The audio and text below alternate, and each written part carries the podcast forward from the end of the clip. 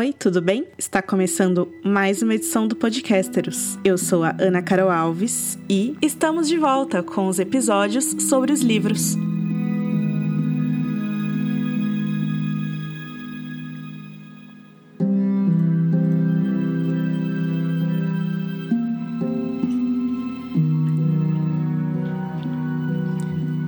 Recebo hoje Rafa Bacelar. E aí, galera? E aí, Ana? Beleza? Felipe Bini. Olá, pessoal. Tudo bem? E Bruno Skitter. E aí, galera? Muito bem. Bom, resumindo, a última vez que a gente falou sobre livros aqui no Podcasters foi no ano passado. Esse é o segundo episódio do nosso especial Festinha Dança, em que a gente segue solo, lendo apenas a Dança dos Dragões. E essa é a décima parte do nosso especial da leitura paralela de Festinha Dança. Então, no episódio de hoje, a gente vai cobrir mais quatro capítulos do livro para vocês. Espero que vocês gostem. Cuidado com a égua descorada. Nós iremos para Mirim.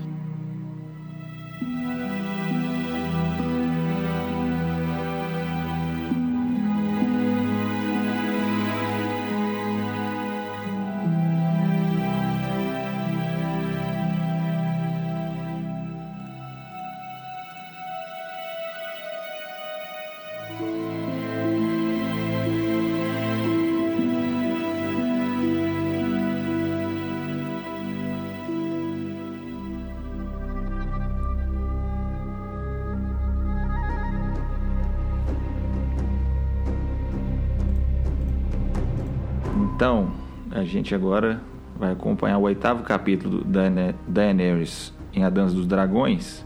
E da última vez que a gente tinha visto a Daenerys, ela tinha acabado de se casar com Risdar. E este capítulo começa com a Daenerys recepcionando a festa de casamento em Mirim, com os senhores Juncaítas e os capitães mercenários. E está todo mundo ali pronto para que as arenas de luta sejam reabertas. Mas, ao mesmo tempo, a cidade está sendo sitiada pelos próprios mercenários e pelas legiões de escravos de Yunkai e de Nova Guis, embora o fluxo sangrento tenha enfraquecido parte dessas forças que estão sitiando a cidade.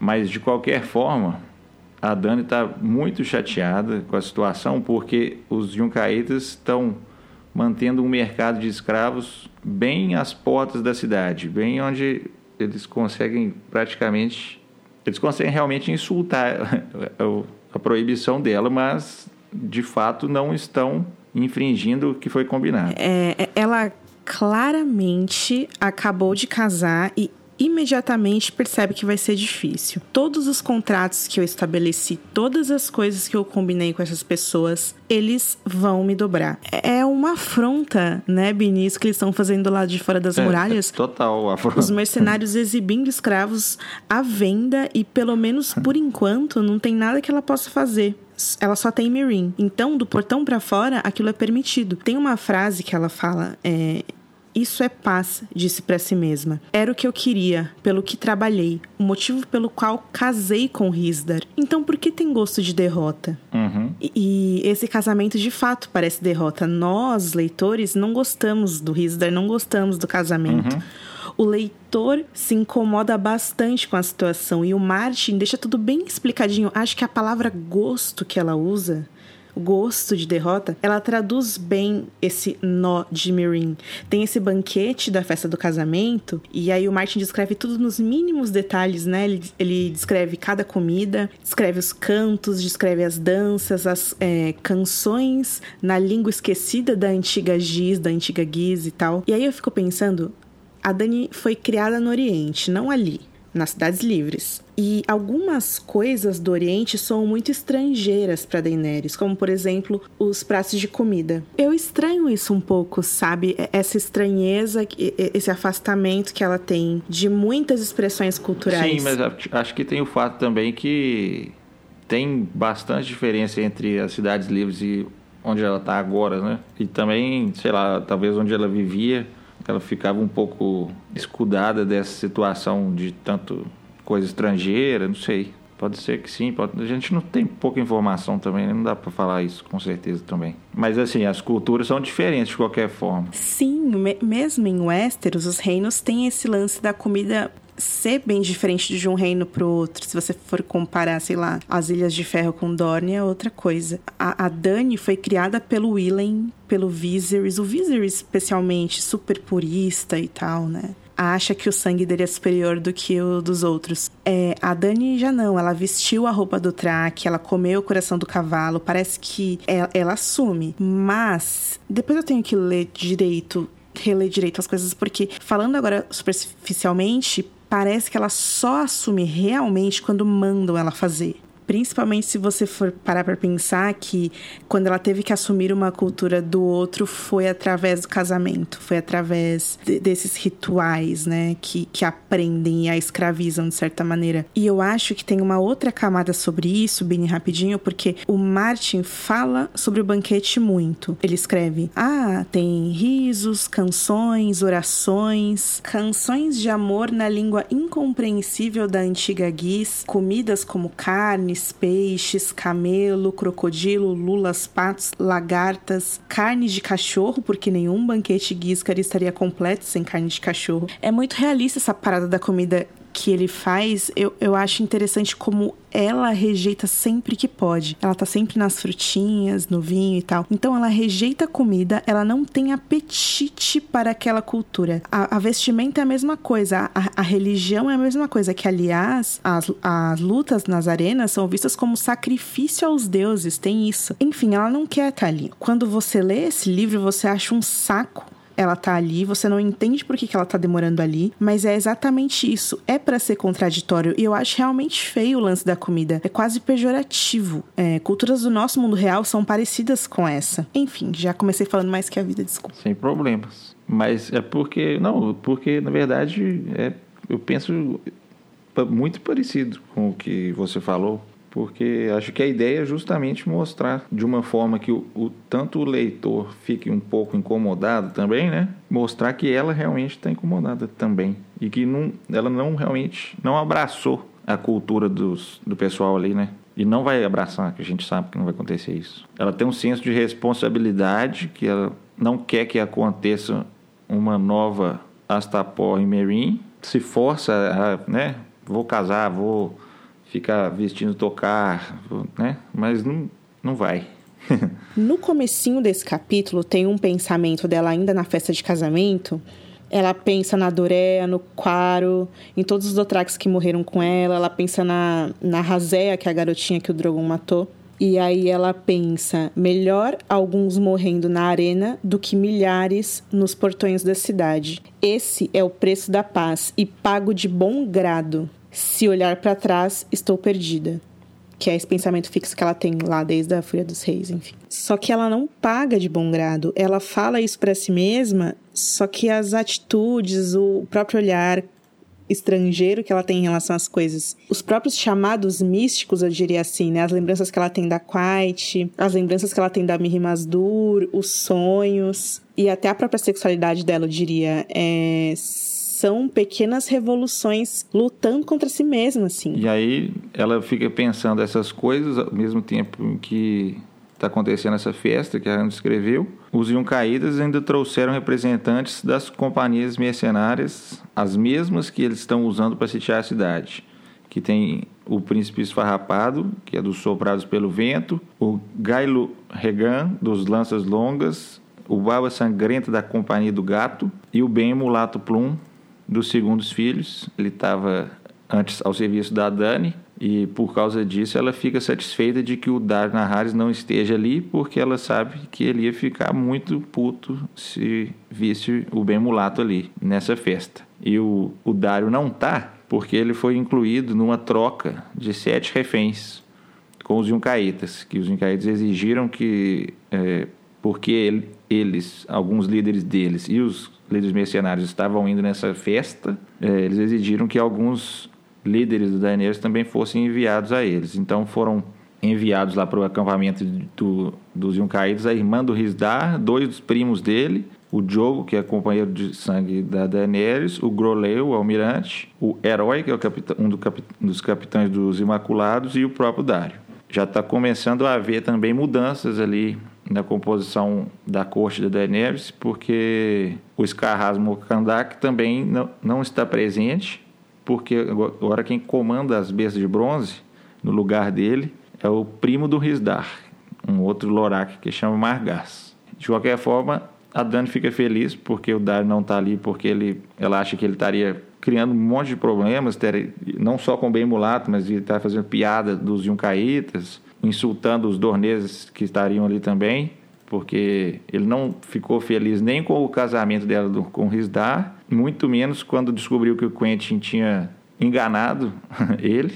Só foi impedido de, de matar o, o Quentin e os outros dorneses pela intervenção dos Imaculados e do Verme Cinzento. Então ela ficou satisfeita que ele está ausente, mas ela continua pensando nele.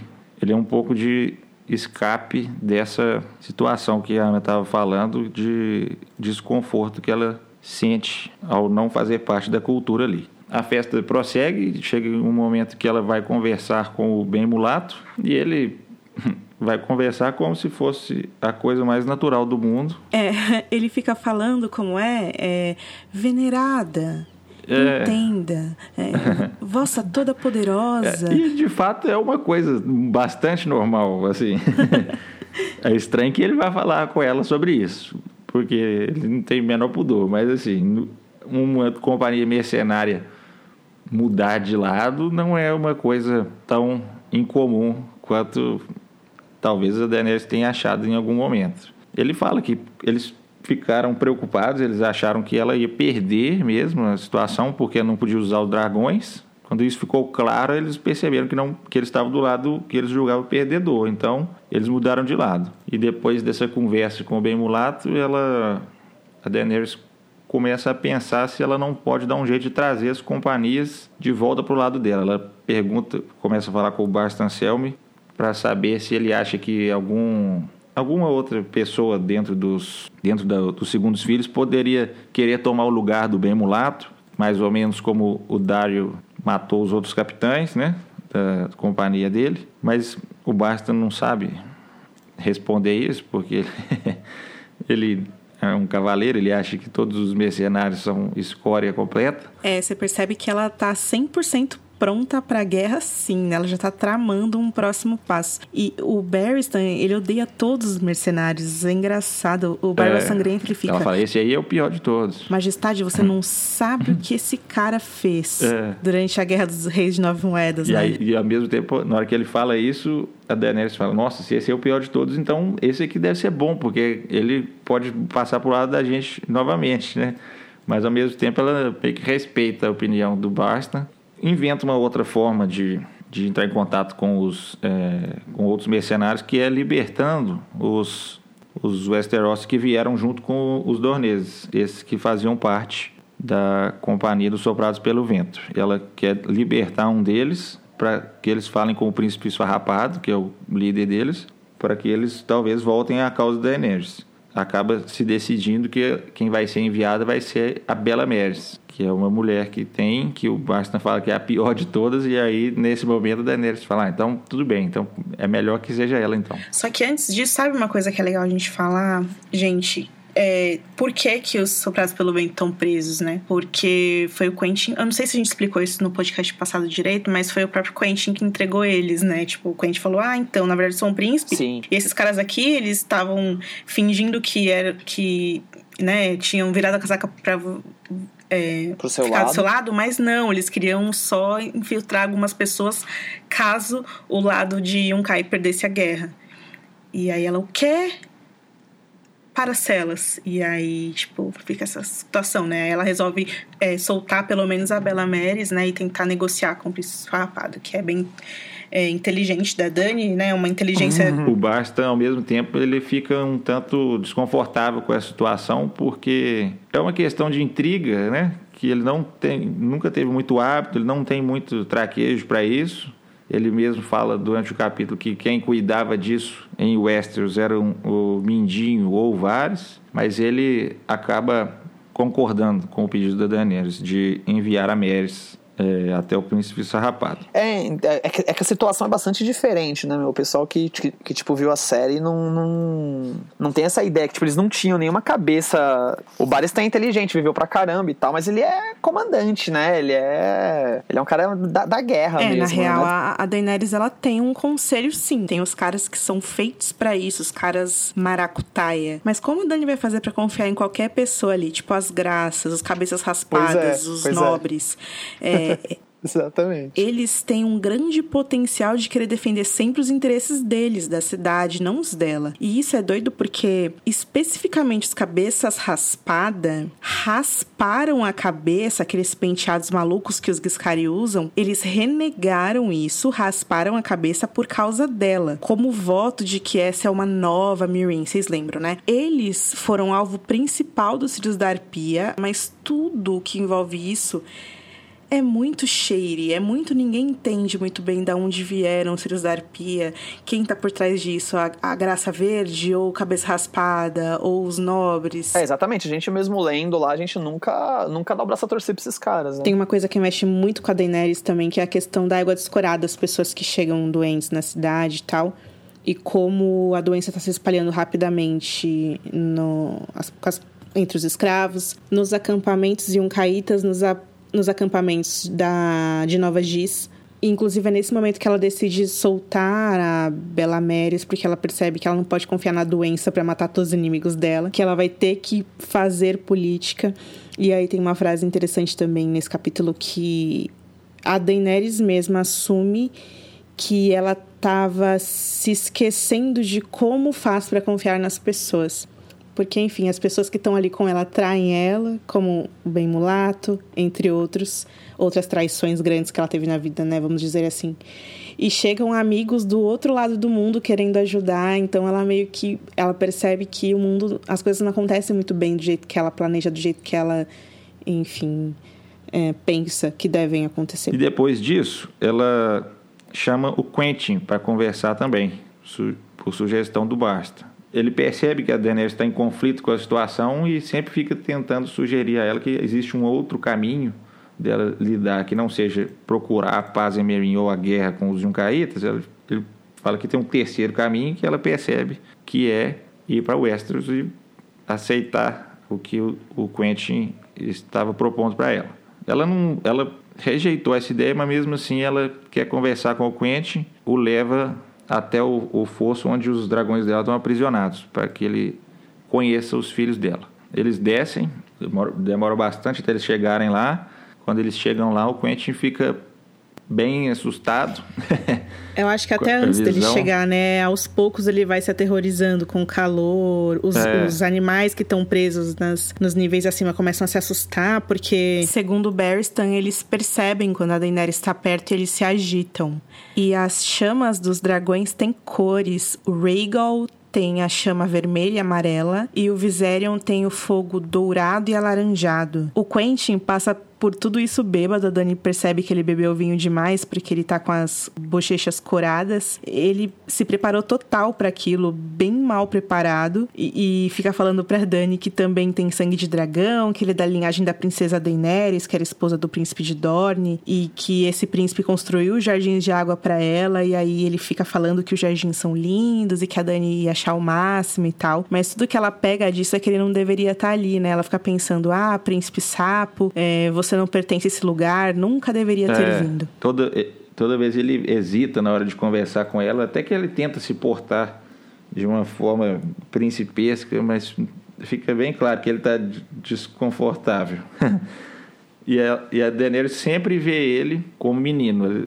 Ela está com as bochechas coradas, ele está tentando, ele está custando a se manter numa postura mais séria, né? Mas, de qualquer forma, ela não fica muito impressionada com o Quentin. Eu acho que quando ela é, resolveu levar ele lá até os dragões, a intenção dela era ver se ele fazia ou agia de alguma forma diferente do que ela tinha pensado sobre ele a princípio, que é que ele, que ele era só o que ele aparentava ser mesmo. E ela conclui que ele era só o que ele aparentava ser mesmo. Então, ela não se impressionou muito com ele. A gente, inclusive, até já falou sobre isso, porque a Daniela, na verdade, é muito mais nova que ele, né? Exato. Deve ter uns 3 ou 4 anos mais nova do que ele, né? Isso. Ele, porque a gente vê como ela brinca com ele falando, é, tipo, ela manda o Barristan ficar do lado de fora do fosso e fala: Ah, o Quentin vai me proteger. É.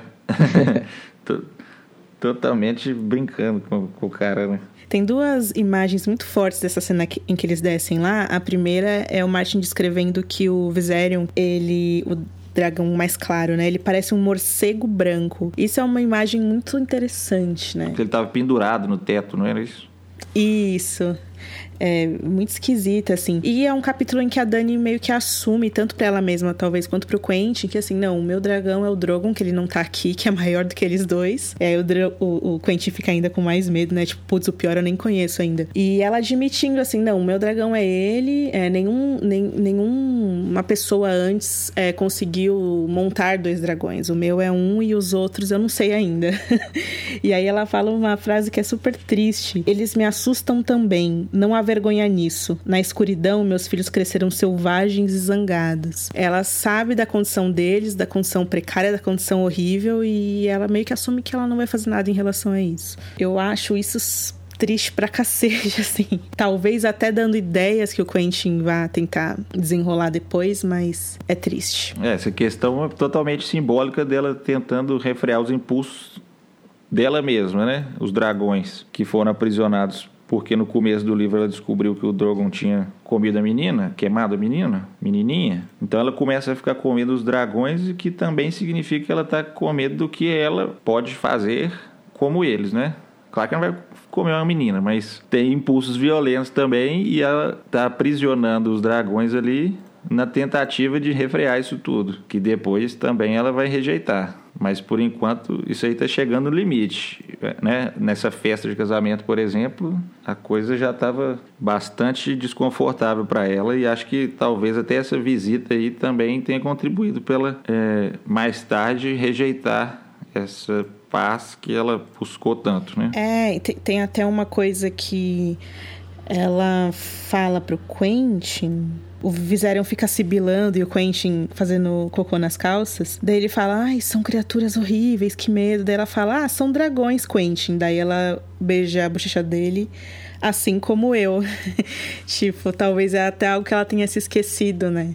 Talvez esse medo que ele sinta mesmo dos dragões é algo que desperta algo nela, sabe? Como Targaryen, não sei. De qualquer forma, o Quentin, ele. É...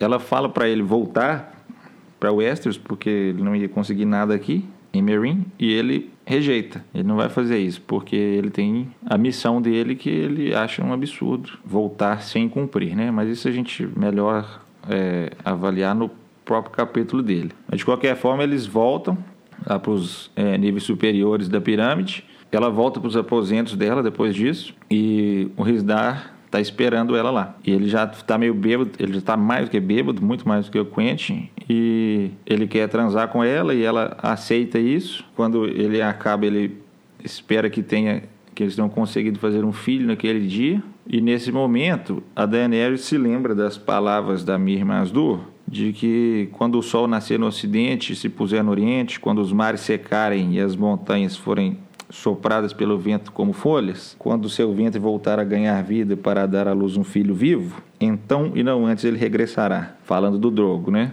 Entende que isso significa que ela que o que o desejo do Risdar nunca vai se concretizar porque o que a Mirri estava falando com ela era que ela nunca ia dar à luz um filho vivo novamente. Mas ela é, não fala isso com Risdar. Ela deixa que ele acredite que isso é possível. Se é verdade o que ela acredita que a Mir falou com ela, não sabemos, mas eu duvido que seja. Já vimos que coisas que aparentavam ser impossíveis, que pareciam ser exemplos de coisas impossíveis, tão impossíveis quanto ela ter um filho, estão acontecendo, né? Então, metaforicamente, a gente não sabe como é que pode se desenvolver isso aí. Depois disso, o Risdar dorme rapidamente, ele estava muito bêbado. Ela fica pensando nessas coisas e a Missandei chega e ela escuta a Daenerys chorar. Ou ela acha que escuta a Daenerys chorar. A gente não, é, não fica claro se a Daenerys chorou ou não, mas enfim. A Daenerys pede que a Missandei fique falando coisas boas do, da terra natal dela para que ela possa dormir e ela consegue dormir. Mas o sonho que ela tem é com são sonhos mal formados de fumaça e fogo, o que já pressagia um pouco do que vai acontecer no próximo capítulo dela, que esse foi assim, basicamente uma preparação chegando no limite dessa tentativa de paz dela. Sendo bem sincera, me incomoda pra caramba essas cenas de sexo da Daenerys. Não sei se é porque ela é muito nova, muito jovem, é tudo super gráfico sempre, mas ultrapassando essa questão, eu acho que é muito definidor da Dani o fato dela ter esse mercenário que já completa ela nesse sentido do sexo. E aí chega esse marido chato que gosta de comidas que ela não gosta, de pessoas que ela não gosta e que ainda por cima não satisfaz ela. É muito difícil imaginar a Daenerys aceitando ter essa vida de rainha do Isdar. Né? Quando eu tava lendo, eu ficava, eu percebi as coisas que ela ficava pensando do Dário, era totalmente um reflexo do que ela estava tentando refrear também com essa o aprisionamento dos dragões, essa natureza violenta que ela de conquista mesmo que ela tem em muitos aspectos, mas que ela quis é, guardar, né, para ficar para fazer essa paz e o Rizda ao mesmo tempo é totalmente o contrário disso, né? Como você disse, ele não satisfaz a Daenerys, cara é totalmente frio para ela, ainda que ele não seja assim, ela o vê assim. Então, é totalmente representativo também dessas duas situações que estão em conflito dela aí, da paz e da violência. Essa relação dela com o Dario, nesse capítulo, toda hora as pessoas ficam falando que ela não deve confiar em mercenários, que mercenários são horríveis, não confia neles por isso, isso e isso, sabe? Tem essa apaixonante do Dario, e eu sinto também que talvez seja a única maneira que ela teve de extravasar e se sentir um pouquinho livre daquela situação. Eu, eu falo isso porque depois que ela transa com o Rizdar, ela fica pensando no Dário e aí tá escrito assim: perguntava-se o que Dário estaria fazendo. Estaria insone também? Estaria pensando nela? Ele a amava verdadeiramente? Ele a odiava por ter se casado com Risdar? Nunca devia tê-lo levado para minha cama. Ele era apenas um mercenário, não um consorte adequado para uma rainha. Mesmo assim, eu sabia disso o tempo todo e fiz do mesmo jeito. Sim, boa parte do capítulo é mais na cabeça dela, que eu acho isso bem legal, né? É tipo aquela pessoa bêbada, meio bêbada da festa, que acha que todo mundo tá falando mal dela e tal. E ela fica, ela fica vendo os caras fazendo uma pirâmide com uma mulher nua, assim, na ponta, e fica se perguntando se aquela, aquela mulher nua não deve representar ela. Sim, no começo, né, no banquete lá da festa, que tem uns meninos, como chamam os meninos que são como vares? É... Castrate. É. Isso, uma pirâmide de castrate, um coral de meninos, né, que cantam para ela, e aí no topo da pirâmide tem uma menina. E aí é como se fosse uma homenagem para ela ou uma zombaria. Uhum. É um Enfim. bom capítulo. Bom capítulo. Talvez quando eu tenha lido ele a primeira vez, devo ter achado uma merda de capítulo, mas Hoje, totalmente diferente. Ah, então, algo que eu tinha até dito antes da gente começar a gravar. para mim, esse capítulo ele é, ele é bom o suficiente para ser uma despedida da Dani, tanto pra Miss Sunday, porque é muito bonita essa cena última que elas têm. É, acho falta de educação a Daenerys dormir, deixar a menina acordada, mas tudo bem. é, e o Quentin também, sabe? Parece o tipo de diálogo que eles têm que é bom bastante para ter acontecido só uma vez, sabe? Que ela vai, enfim, se lembrar aí. Mas você acha que não vai ter mais encontros dela com a Miss Sunday? É porque Nossa. o Quentin, sim. que a gente sabe não, o que, que aconteceu com ele. definitivamente. É, apesar é, de ter gente que fala que não, mas pelo amor de Deus, né? Ué. Ué, qual é o problema aquelas, né? Nossa. É muito engraçado. Não, desculpa, porque quando... eu não sabia que você acreditava.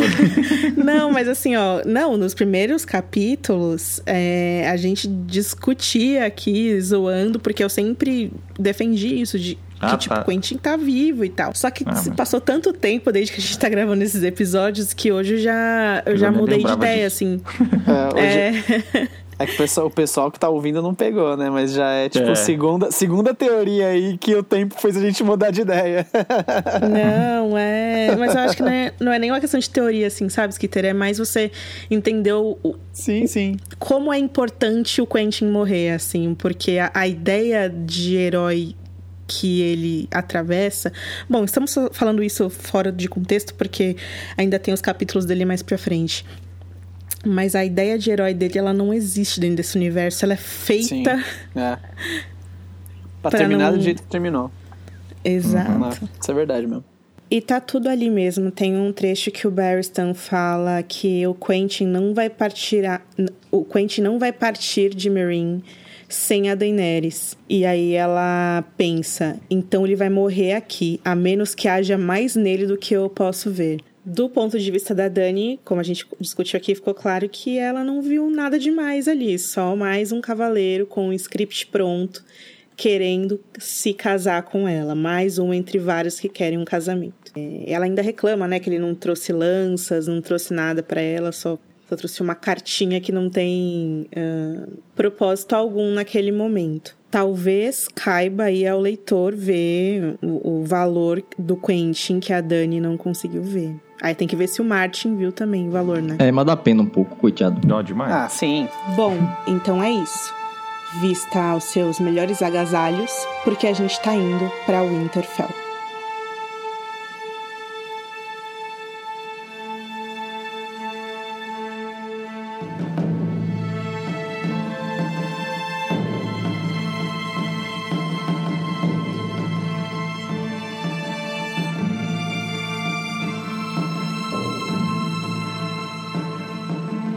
Da última vez que a gente viu o Theon foi no capítulo Um Fantasma em Winterfell, que é o último capítulo dele com o título.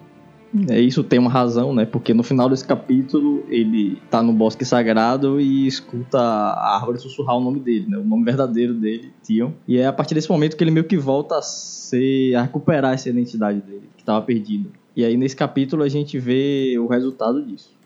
O capítulo começa com o Theon na companhia das esposas de lança, que são a Roan, tem o Abel, que é o bardo, e tem uma moça chamada Esquila, que também é uma dessas lavadeiras. Na verdade, Rafa, na versão da Leia é esquilo mesmo. É esquilo? Bom esquilo. Bom, ele diz que é loucura tentar escapar, né? Eles estão planejando escapar de Winterfell com a Jane Poole, que as lavadeiras acham que é a Arya Stark, verdadeira. E ele diz que o Ramsay vai acabar perseguindo eles e caçando eles com as cachorras né, dele. O Abel responde que Stannis deve estar perto por conta dos sons das, cornetas que eles estão ouvindo há algum tempo. E é bem provável que Ramsay montaria atrás deles com o perigo de se bater com o exército dos Stannis lá fora. É, e o Theon também implora para que, se eles forem pegos, que matem ele, né? Para que ele não volte a cair nas mãos do Ramsay vivo. E a Esquilo até responde que a palavra de Abel é forte como carvalho. Eu acho, Rafa, que é muito importante a gente contextualizar o clima de Winterfell. Para quem não escutou o último podcast recentemente, esses tambores que eles ficam escutando constantemente é, é tanto dentro de Winterfell, as pessoas se aquecendo para um possível conf confrontar do Stannis, quanto tambores que eles escutam do lado de fora do castelo, mas eles não, cons não conseguem entender o que tá acontecendo, porque tá nevando muito. Eles só sabem que o Stannis chegou, mas onde ele está, se ele tá, tipo, 3 quilômetros 200 quilômetros e só tem alguns batedores tentando assustar, é, eles não sabem. Uma coisa também sobre o Interfell que ele. Sobre o não, sobre o Theon, que ele se lembra das histórias da velha ama, dela contar de tempestades que duraram 30 dias ou que duraram anos, e de neves que soterravam castelos inteiros. E é, é- é essa coisa na cabeça do Theon que mistura o que ele não consegue ver com o medo que ele tem, com, o própria, com a própria condição dele de fedor. E é uma mistura, uma opressão, um sentimento muito ruim, assim. Que se você está acompanhando os capítulos do Theon aí há quantas páginas? 500 páginas, 570 páginas, né? Da dança, já chega numa situação, assim, pra você, né, Rafa, como leitor, que é. Chegou a hora do Theon fazer algo, né? Vamos dizer assim. É, com certeza. Até porque a situação em Interfell tá muito difícil. Não só por conta do inverno, mas porque estão rolando uns atritos lá entre os Mandalay e os Frey, que a gente vai ver no instante, né? Algumas mortes acontecendo. E, inclusive, a primeira frase do capítulo é que o Stannis... é, o dia se aproximou assim como o Stannis, né? Sem ser visto. Porque ninguém sabe onde o Stannis está. Sabe que ele tá... É um perigo que tá à espreita.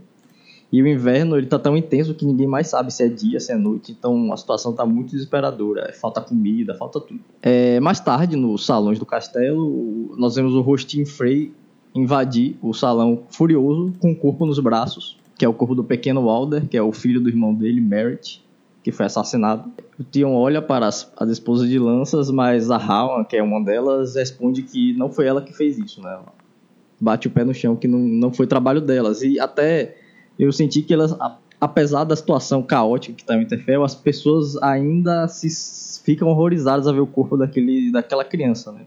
Porque o pequeno Aldo, ele era um jovem. É, o pequeno, o pequeno era o maior e o grande é o menor, né? Isso, sim. Tem, tem isso, né? Eu, eu queria um pouco, Rafa, te interromper pra gente falar um pouco desses meninos, porque isso foi uma coisa que eu anotei. A gente, em nenhum episódio a gente falou direito sobre eles. Porque eu acho que, por toda a condição do Tian e até do primeiro capítulo lá do Fedor, a gente meio que aprende a odiar essas crianças freias, porque elas são sádicas e etc, etc, etc. Sim, eles fazem um bullying pesado com o pequeno e o grande Walder. Mas no fim são crianças, né? Eles são produto do, do meio que eles, que eles crescem. Eles veem os, os adultos fazendo essas paradas escrotas e eles vão meio que reproduzem esse comportamento. Tanto que o, o Imam Manda, ele, ele faz uma piada com a morte do garoto, né? Ele fala, bom, é triste a morte dele, mas por um lado é bom, porque ele não vai crescer para se tornar um Frei. Só que, pelos capítulos que a gente leu, ele já era bem Frei, né? Já era bem, bem escrotinho. Mas Acho que ele tava mais do que Frey já, porque o pe- esse que É. morreu já tava virando um pouco de Ramsay já, né? Tava ficando bem. O outro. É, já tava quase virando um dos rapazes do, É, do bastado. desse tipo. O, o pequeno, o, o grande, ele era um pouco mais ardiloso, mas o pequeno, que é esse que morreu, era bem. Já tava meio bruto, assim, violentão. Muita influência mesmo do meio. No primeiro livro, A Guerra dos Tronos, o grande Walder e o pequeno Walder Frey, que são primos, eles são enviados para Winterfell para ser protegidos dos Starks, por causa do acordo que a Catelyn tinha feito com o velho de casar o Rob com a alguma Frey. Daí, na Fúria dos Seis, a gente já vê eles lá em Winterfell sendo educados pelo mestre pelo mestre Luwin e os conflitos que eles têm lá com o Bran. É doido isso porque dá a impressão que os meninos Frey meio que desenvolvem uma amizade com o Rickon e o Bran fica puto com isso. Vocês lembram, né, que o Rickon até leva eles na, nas criptas e o Bran não gosta e tal. O Bran fica puto também porque eles maltratam o Bran pela condição do Bran, maltratam o Holder, maltratam todo mundo. E aí que os meninos são assim mesmo, e quando chega a notícia da morte de um dos herdeiros da, da casa Frey, tem uma cena que eles ficam discutindo pra saber o próximo na sucessão e Parece que eles meio que não sentem tristeza nem nada, é pesado. A Osha, na época, também não gosta muito deles, principalmente do pequeno Alder. E enfim, o tempo passa, aí tem aquela palhaçada que o Tian faz, o Ramsay é, toma conta de Winterfell e pega os meninos como cativos dele. E aí o tempo passa, passam os livros. No festim, a gente descobre que os meninos se tornaram escudeiros do Ramsay. E agora na dança, a gente já encontra eles no começo do livro levando o Tian, todo mutilado, como fedor, pro Ramsay. E conforme a história se desenrola, a gente vê que o grande Walder começa a ficar chateado, incomodado com o trabalho que ele tem que fazer pro Ramsay. Ele não gosta das brincadeiras, ele não gosta do sadismo, ele não gosta daquelas paradas sinistras de sempre, e ele fica se sentindo mal porque o primo, porque é o pequeno Walder, fica cada vez mais parecido com o Ramsay. Aí a gente tem agora essa cena em que o pequeno Walder é encontrado morto e levado pra dentro do castelo e ninguém sabe quem matou ele, e fica esse mistério aí. É, eles ali isolados não tem muito pra onde correr, né? Eles têm que. Até que por questão de sobrevivência também. É, é bem bizarro O isso. pessoal até acha que foi o, pequ... o que foi o grande que matou o pequeno. Que matou. É. Bom, o grande ele começa a dar a entender que foi trabalho dos Mandel. É, e, inclusive, ele pode até ter matado pra causar o atrito muito louco, pra acusar os Mandel, imagina. Ele diz que o menino saiu pra encontrar um homem que ele devia prata e que era com os Mandeles que ele costumava jogar dados. A discussão se inicia e o Manderly ele insulta o rapaz, dizendo que o rapaz cresceria pra se tornar um Frey, então, tipo, é um Frey a menos no mundo. E o Rostinho, ele fica enfurecido e pega a espada, cega e ataca o Mandel. né? Ele corta o queixo do Mandel, um dos queixos do Mandel, que cai ensanguentado, tentando respirar com se afogando naquela poça de sangue e aí a situação começa a sair do controle. Os cavaleiros do Mandel eles saltam para defender e a luta come... assim rompe dentro do salão. É, No final, seis homens de Porto Branco são mortos e dois freis assim como o Luton, que é um dos rapazes de Ramsay Bolton. É, o Roose Bolton, ele consegue acalmar, acalmar a tensão. Ele, tipo, ele demora um tempo pra ele conseguir ser ouvido no meio daquela confusão, porque ele tá sempre naquele tom dele de sempre. E ele fala que se os homens presentes ali querem sangue, eles devem voltar sua raiva para Stan, e não para um, lutarem uns- contra os outros, né? O Rostin responde que uma vez que eles trouxerem a cabeça de Stannis para Rose, é, ele vai continuar sua conversa com o Manda. Vai terminar de cortar o bacon, é uma coisa assim que ele fala. Essas piadas do, do Martin. né? E aí o Ruse ele pede pro Abel para ele tocar uma música enquanto os, a confusão se desfaz ali no salão. E é nisso que a Ron agarra o braço do Tion dizendo que a hora chegou, né, para eles livrarem a Jane Pooh da, da prisão dela lá no quarto do Ramsey. O plano deles é vestir a falsa área com as roupas de esquilo durante o banho, né? Eles vão entrar para dar o banho na, na falsa área e ela vai sair vestida de esquilo enquanto o esquilo vai ficar lá dentro do quarto. Quando eles chegam lá, tem dois rapazes do bastardo na porta que Tion fala que são os dois mais estúpidos, né? E ele acredita que isso é sorte dos que os deuses querem que eles que o plano deles dê certo, porque são os dois, os dois mais estúpidos que estão ali guardando o quarto. E quando eles encontram ela, ela tá chorando, toda encolhidinha assim, debaixo das, dos lençóis e tal. E ela pensa que isso é uma armadilha criada por Ramsey, né? Quando eles falam que eles querem fugir com ela, ela não acredita. Ela fica dizendo, ah, eu amo o Ramsey. Isso é, ele tá querendo me testar e não sei o que, não sei o que. Quando eles finalmente conseguem convencer ela, eles vestem ela com roupa de esquilo, que fica no quarto. E o Theon diz para seguir Holly e não tentar correr, não gritar. E não também não não olhar diretamente para os guardas, porque qualquer um poderia reconhecê-lo. Importante ressaltar aqui que que as, as lavadeiras elas ficam insultando o Tion a todo tempo, né? Chamando ele de assassino de parentes e vira-casacas. Mesmo que eles estejam do mesmo lado ali, existe ainda uma inimizade entre eles.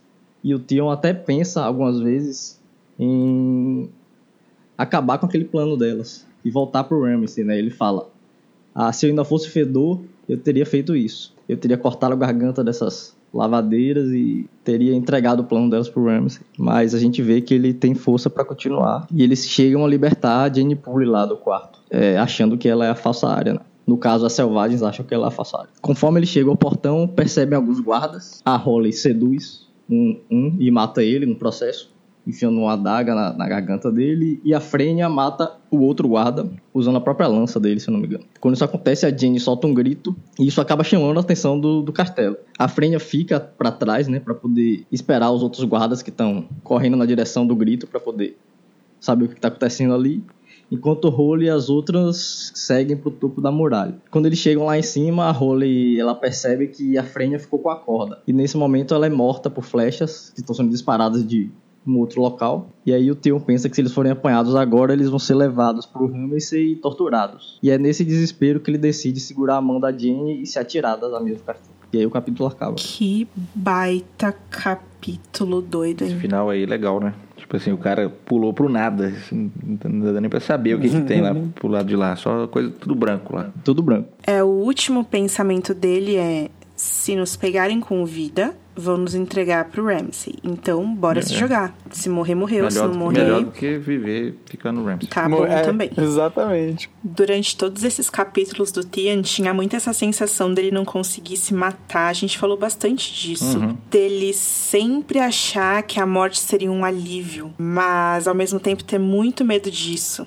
Tem vários exemplos, né? Começa lá no, no encontro que ele tem com os homens de ferro e fosso Kaelin, é, de tanto que ele estava entregue com a personalidade de Fedor, de tanto que ele estava entregue ao mestre dele. Ele fica tendo uns desejos de morrer, do sangue dele alimentar a árvore coração, ou quando eles escutam os tambores de Stannis, que ele fica doido para ir pra batalha logo e que se ele der sorte, ele pelo menos vai ter uma morte gloriosa em luta. Tem aquela cena também que ele pensa em matar a Jane e ele fala que se os deuses fossem bons o bastante, o Ramsay ficaria de saco cheio dele também mataria ele também, e que isso seria bom mas sempre voltava para o mesmo lugar. Sempre tinha o lance dele ter que se lembrar do nome dele, tem que se lembrar de quem ele era. Fedor, fedor que rima com dor, fedor, fedor que rima com horror, etc. E agora, esse é o primeiro momento em que ele fala: então tá, então bora morrer sim, sabe? Mesmo assim, tem durante o capítulo tem umas recaídas, né? Ele fica.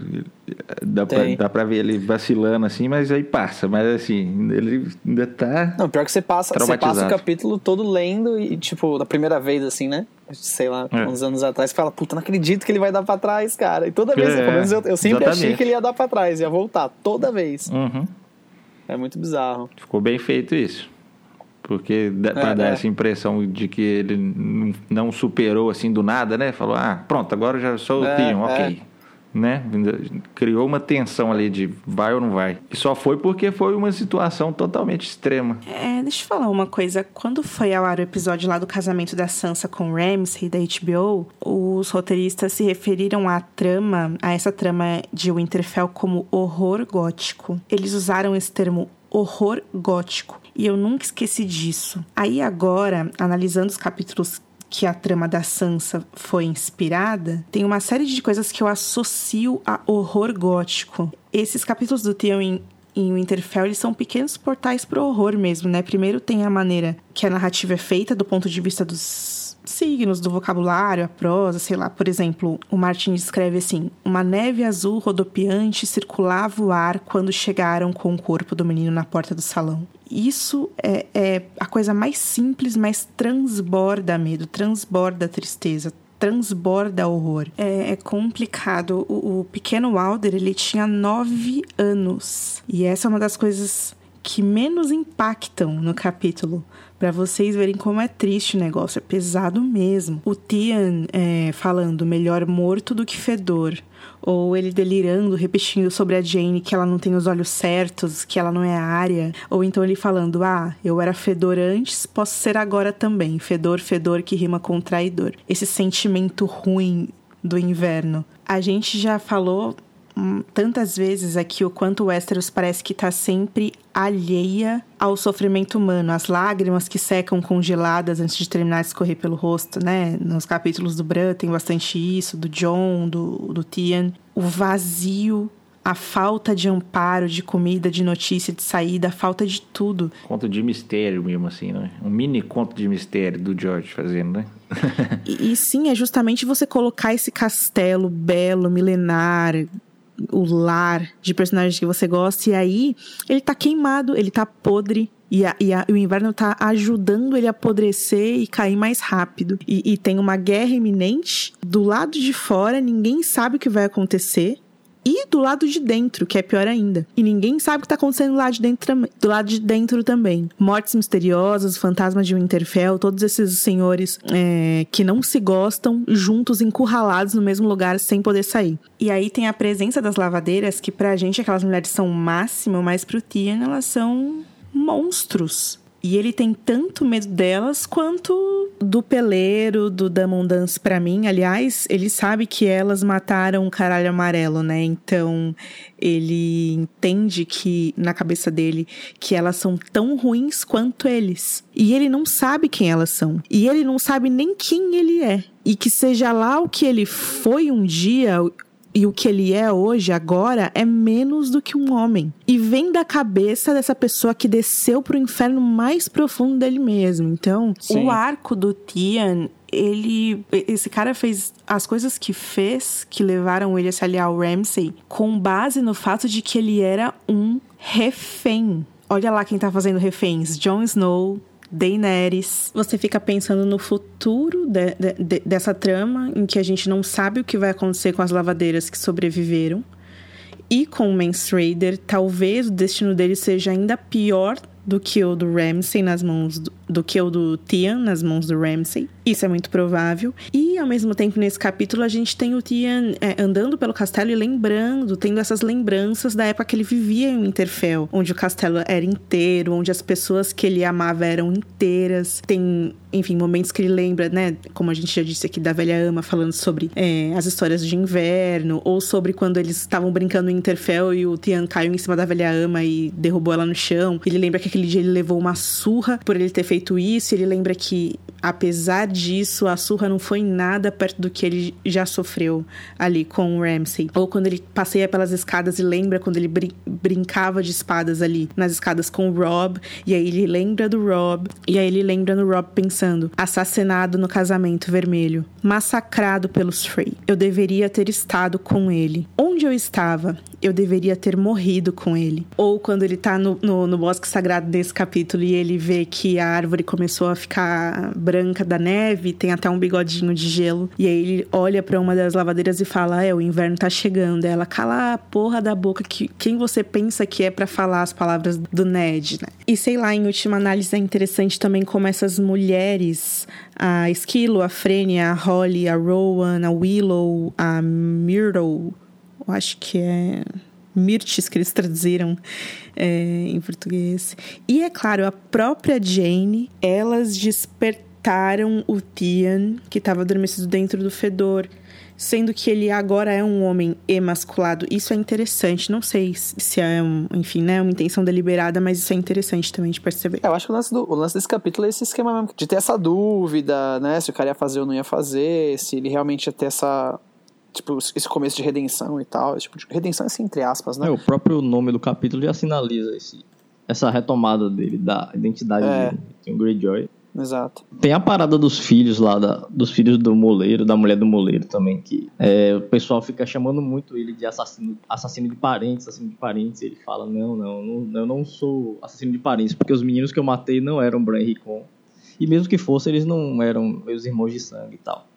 É quase como se ele estivesse se convencendo. Né? E aí muita gente é. na internet acredita que os filhos podem ser filhos do Tion, um dos dois pelo menos e que tudo que ele sofreu é resultado da tal maldição que diz que rola com pessoas que assassinam membros da própria família. Porque ele fala nesse capítulo que ele deitou com ele deitou com a mulher do moleiro, mais de uma vez, inclusive. E é bem na hora que eles chamam ele de, de fratricida, de assassino de paredes, e ele fala, não sou, porque era só os filhos do moleiro. E aí ele fala, nossa, eu já transei com ela não sei quantas vezes, era ótimo, não sei o que lá, nunca mais vou fazer isso. Uhum.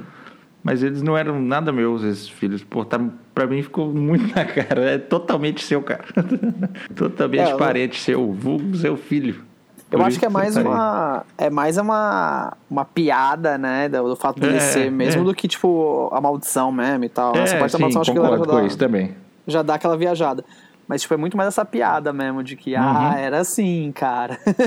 Exatamente.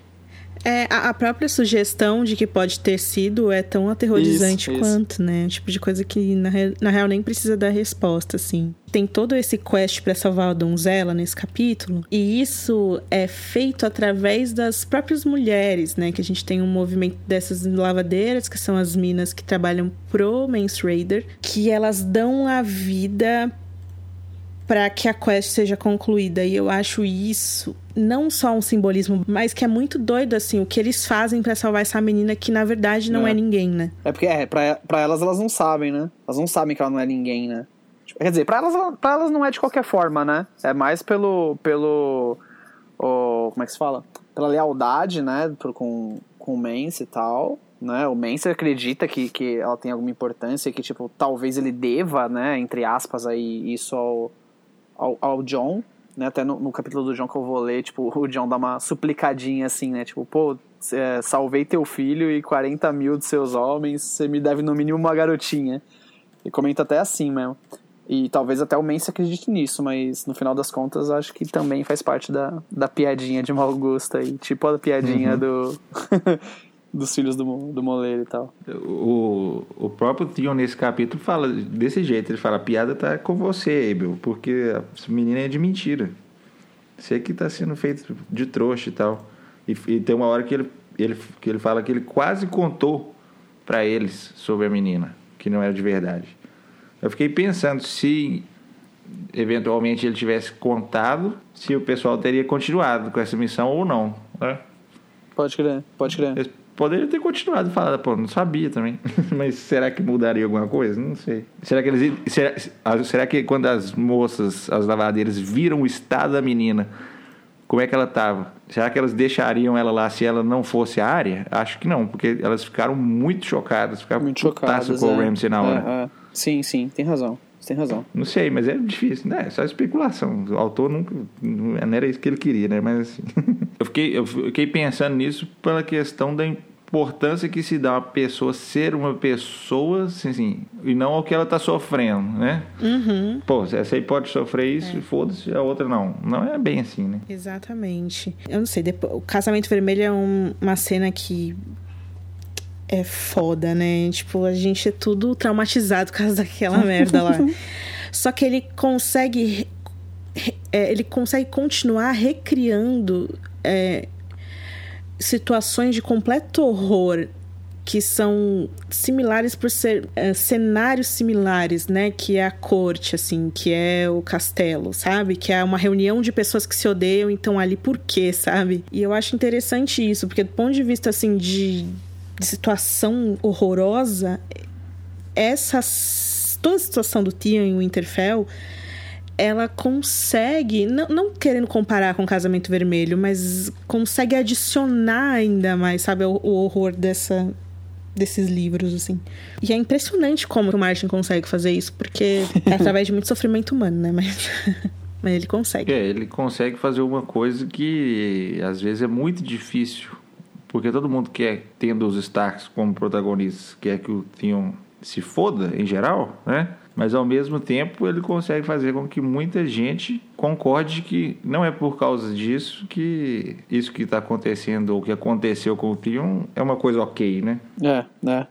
Isso é verdade mesmo. A nossa conversa me fez pensar no, no Tion de uma maneira que eu não tinha pensado quando eu li. É que, sei lá, talvez ele tenha sido meio egoísta. Eu não sei se ele estava querendo salvar a Jane Poole ou se ele estava querendo se salvar, ou se ele estava querendo, sei lá, tirar alguma coisa do Ramsay, Porque ele mentiu para as esposa de lança e tal, elas morreram para ele conseguir tirar a Jane, uhum. que nem era a área assim. É, mesmo que elas soubessem quem é a Jane. Eu acho que é um pouco dos dois mesmo. Eu acho que ele ele ele viu a oportunidade, né, de, de, de ajudar e sair junto, com certeza, né, com certeza também.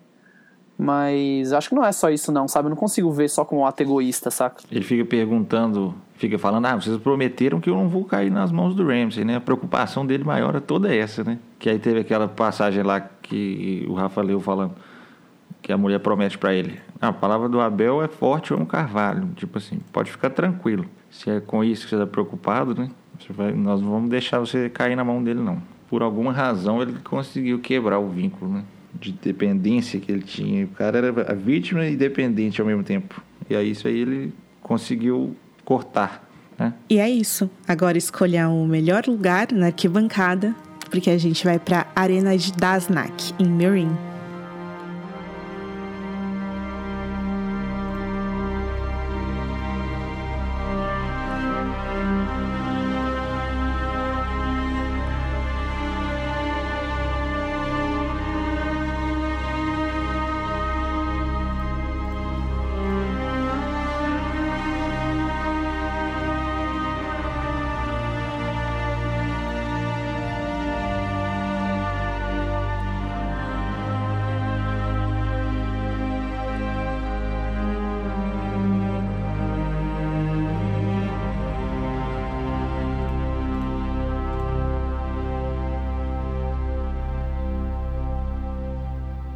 Estamos no capítulo 9 da Daenerys em A Dança dos Dragões, o famoso capítulo que ilustra a capa do livro na versão brasileira. É curioso a gente perceber que os capítulos da Dani começam a ficarem muito próximos um do outro e quando isso acontece é clímax, né? É, bom, então vamos lá. No início, nós vemos a Dani se preparando, tomando banho, se perfumando, se vestindo para a abertura das arenas de luta que vai acontecer logo mais. Tem uma coisa bem legal e simbólica que é a roupa que ela veste, que é um tocar de seda amarela, que ela considera se adequado pro clima quente que tá fazendo, e um véu vermelho. Ela fala que vai usar estrategicamente para evitar que o sangue dos combatentes respingue nela. É, na verdade, que se o sangue respingar, que ela consiga disfarçar, pelo menos. Quer dizer, aqui já tem tudo, né? Ela sabe, ela sabe que, que vai sujar, mas na real ela não sabe muito bem o que tá por vir. É quase ingênuo, né? É quase o que se espera dela também, mas a beleza tá em saber que no final a gente sabe que ela vai mostrar que não é bem assim, né? Ela não é exatamente o que esperam dela. E, enfim, essa é a armadura que ela veste, de tantas outras que ela precisou vestir nesse tempo, e por, por cima ela ainda veste o tocar, né? Que é aquele tocar, aquele, aquela vestimenta fechada, dura, difícil de andar, cravejada de pérolas e tal. Na versão de vocês, ela chama de orelha de abano também, né? Sim, sim. é, na Tormenta de Espadas, quando a Dani coloca fogo em Astapor, ela fala pros Imaculados passarem a lança em todo mundo que tá com o chicote na mão e todo mundo que tá, que tá usando um tocar. E aí ela quando ela se torna rainha de Meereen é, mais tarde, ela quer banir a vestimenta, né? Porque é muito figurativa das pessoas que têm poder na Baía dos Escravos, né? Eu acho que tem um negócio de que é só quem é nascido livre que pode usar o tocar, né? Configura status, poder e tal. E ela quer banir quando ela vira rainha, só que todo mundo aconselha ela não fazer, né? A Galaza Galari, os cabeças raspadas falam para ela ficar de boa. Inclusive, o bem mulato que fala esse negócio do, da orelha de abano para ela, né? Eu acho que é no primeiro capítulo da dança, ele fala que o homem que quer ser rei dos coelhos tem que estar tá pronto para usar o par de orelhas de abano. E aí agora ela fala: bom, já que eu quero ser rainha dessas pessoas, tem que usar a vestimenta delas. E aí ela pensa que ela preferia passar o dia tomando banho, desfrutando das frutas geladas, servidas em bandejas de prata, sonhando com a casa da Porta Vermelha, mas que uma rainha pertence ao seu povo. E aí vai do leitor tentar buscar se esse pensamento dela é puramente genuíno, né? Ou se ela tá tentando mentir para si mesma, como a gente meio que analisou é, no capítulo dela anterior. É, é, meio que tentando se convencer, eu acho. É, é, é isso que eu ia falar. É. Aos poucos, pelo menos para nós, não sei se é uma insensibilidade nossa, né? Não sei o que é. A gente vai vendo que esse povo acaba sendo uma abstração, né? O povo da Daenerys não são só os libertos os do traque, os imaculados, aqueles reféns e copeiros que ela pega, né, como, como reféns quando ela uh, conquista a cidade. Não são só aqueles que a agradam, o povo dela também são os mestres, os filhos da arpia, as graças, os escravagistas, os lutadores, todas essas pessoas. E aí a Missandei entra no quarto e fala: Ah, o Quentin quer falar com você. Daí ela fala: Agora não, outro dia, sabe? É, ela começa a, tipo, rejeitar qualquer é, decisão que ela tenha que fazer, sabe? Necessariamente, assim. Tipo, eu não quero mais problemas, não quero mais nada. Deixa esse cara falando sozinho. Vamos logo para isso, vamos ver o que vai acontecer. Enfim, aí o Sir, Sir Barristan também fala com ela, fala que a mulher Marys, como ele fala, né? Que é a Bella Marys, que eles, enfim, libertaram. Disse que os soprados pelo vento, enfim, estariam dispostos a se juntar à causa dela, mas só sobre uma condição, que seria se a Dani entregasse a eles pentos. E aí a Dani fala: Eu não posso fazer isso, né? A cidade é do Ilírio. Ele me ajudou, ele é, é, me deu casa, me deu comida, me deu meus ovos de dragões e mandou todos vocês para mim, né? Mandou o Grolio para mim, mandou você, Barristan, para mim, lembra? Eu não posso fazer isso com ele. As minhas obrigações são com ele em primeiro lugar. Não vou dar penso pra esse cara. E aí, enfim, ela sai com o marido e tem todo o desfile da pirâmide até as arenas, que é muito interessante. E é bem legal a gente até descrever isso no podcast, porque pra gente ver, né, as diferenças em relação à série, que é sempre legal a gente pontuar, porque no livro, cara, é tão mais rico e mais foda, assim, tipo, a Dani passa pelas pirâmides. E uma coisa que eu acho que a série de TV é, pecou em mostrar é mostrar que cada uma daquelas pirâmides pertence a uma casa de Meereen, né? Uma, uma grande casa, vamos dizer assim, que é de alguma família escravagista. Daí, os membros dessas grandes casas, eles usam as cores do tocar da mesma cor dos tijolos das pirâmides das casas deles. Então, a casa pau, os tijolos da pirâmide são rosa e branco, e aí o tocar são também listras rosas e brancas. A família do Risdar, por exemplo, os Lorak, eles estão usando o tocar púrpura, índigo e lilás. A família Nakan também tem verde, negra. A própria arena de Mirin é bem colorida, eles separam os níveis da arquibancada por cores também. Os mantos das bestas de bronze também são quadradinhos coloridos. É, é tudo muito, é uma cultura que se impõe muito, como todos os outros povos das crônicas de Gelo e Fogo de uma maneira geral. Levando, né, os Imaculados vão levando ela e o Risdar em direção à arena e conforme ela vai passando, os tambores tocando, né, bum, bum, a rainha, a rainha, as pessoas falando misa, misa, né, e a Daenerys fica, por que, que essas pessoas estão me aplaudindo e tocando tambor para mim, sendo que eu, nesse mesmo lugar, nessa mesma praça aqui, eu matei, tipo, centenas de mestres. Por que essas pessoas estão me aplaudindo? Que coisa estranha, né, tipo, eles esqueceram disso? Aí, atrás dos tambores, estão as bestas de bronze, né? Que é, tipo, essa, esse time de elite que veste as máscaras contra os filhos da arpia. E aí a Dani fala que as máscaras, né? Javali, touros, falcões, garças, leões. Cara, tipo, é muito foda isso, sabe? Parece bobo é uma coisa que eu tô falando. Legal, né, meu? É, mas é, é muito, cara, plural, é muito assim. da hora, cara. E enfim, né, essa zona, vamos dizer assim, todo mundo indo em direção às arenas. E aí, depois de muito tempo, eles chegam lá nas arenas e o Strong Bewas é como? É Forte Bewas que fala? Bewas o Forte. Bewas o Forte. É, Bewas o Forte, é. é. Na hora que ele chega, o Rizdar fala: Ah, minha adorável rainha, olha quanta comida gostosa eu trouxe para você. Aí é tipo um banquete, né, que tem lá esperando por ela. Frutas e água doce, não sei o que lá. E tem tipo uma cestinha com gafanhotos fritos e temperados. É, eles são doces e apimentados ao mesmo tempo. E aí, ah, olha que gostoso, você vai adorar esse prato aqui. Daí ela fala, não, obrigada, eu não gosto de comer essa merda. Aí o Belas fala, ah, pode deixar que eu como, daqui, né? O engraçado desse capítulo é que durante o capítulo inteiro vem um comentário do Belas sobre qualquer coisa que acontece, ele faz um comentáriozinho. Não sei o que lá, falou o Strong Belas. Não sei o que lá, Belas falou. Acho que ele fala. É, Belas é o melhor. Falou, Bel. É. o Rizdar fala: nunca existiu um, um guerreiro tão bom quanto o Kras. O, o Forte Belas era melhor. Ele fala.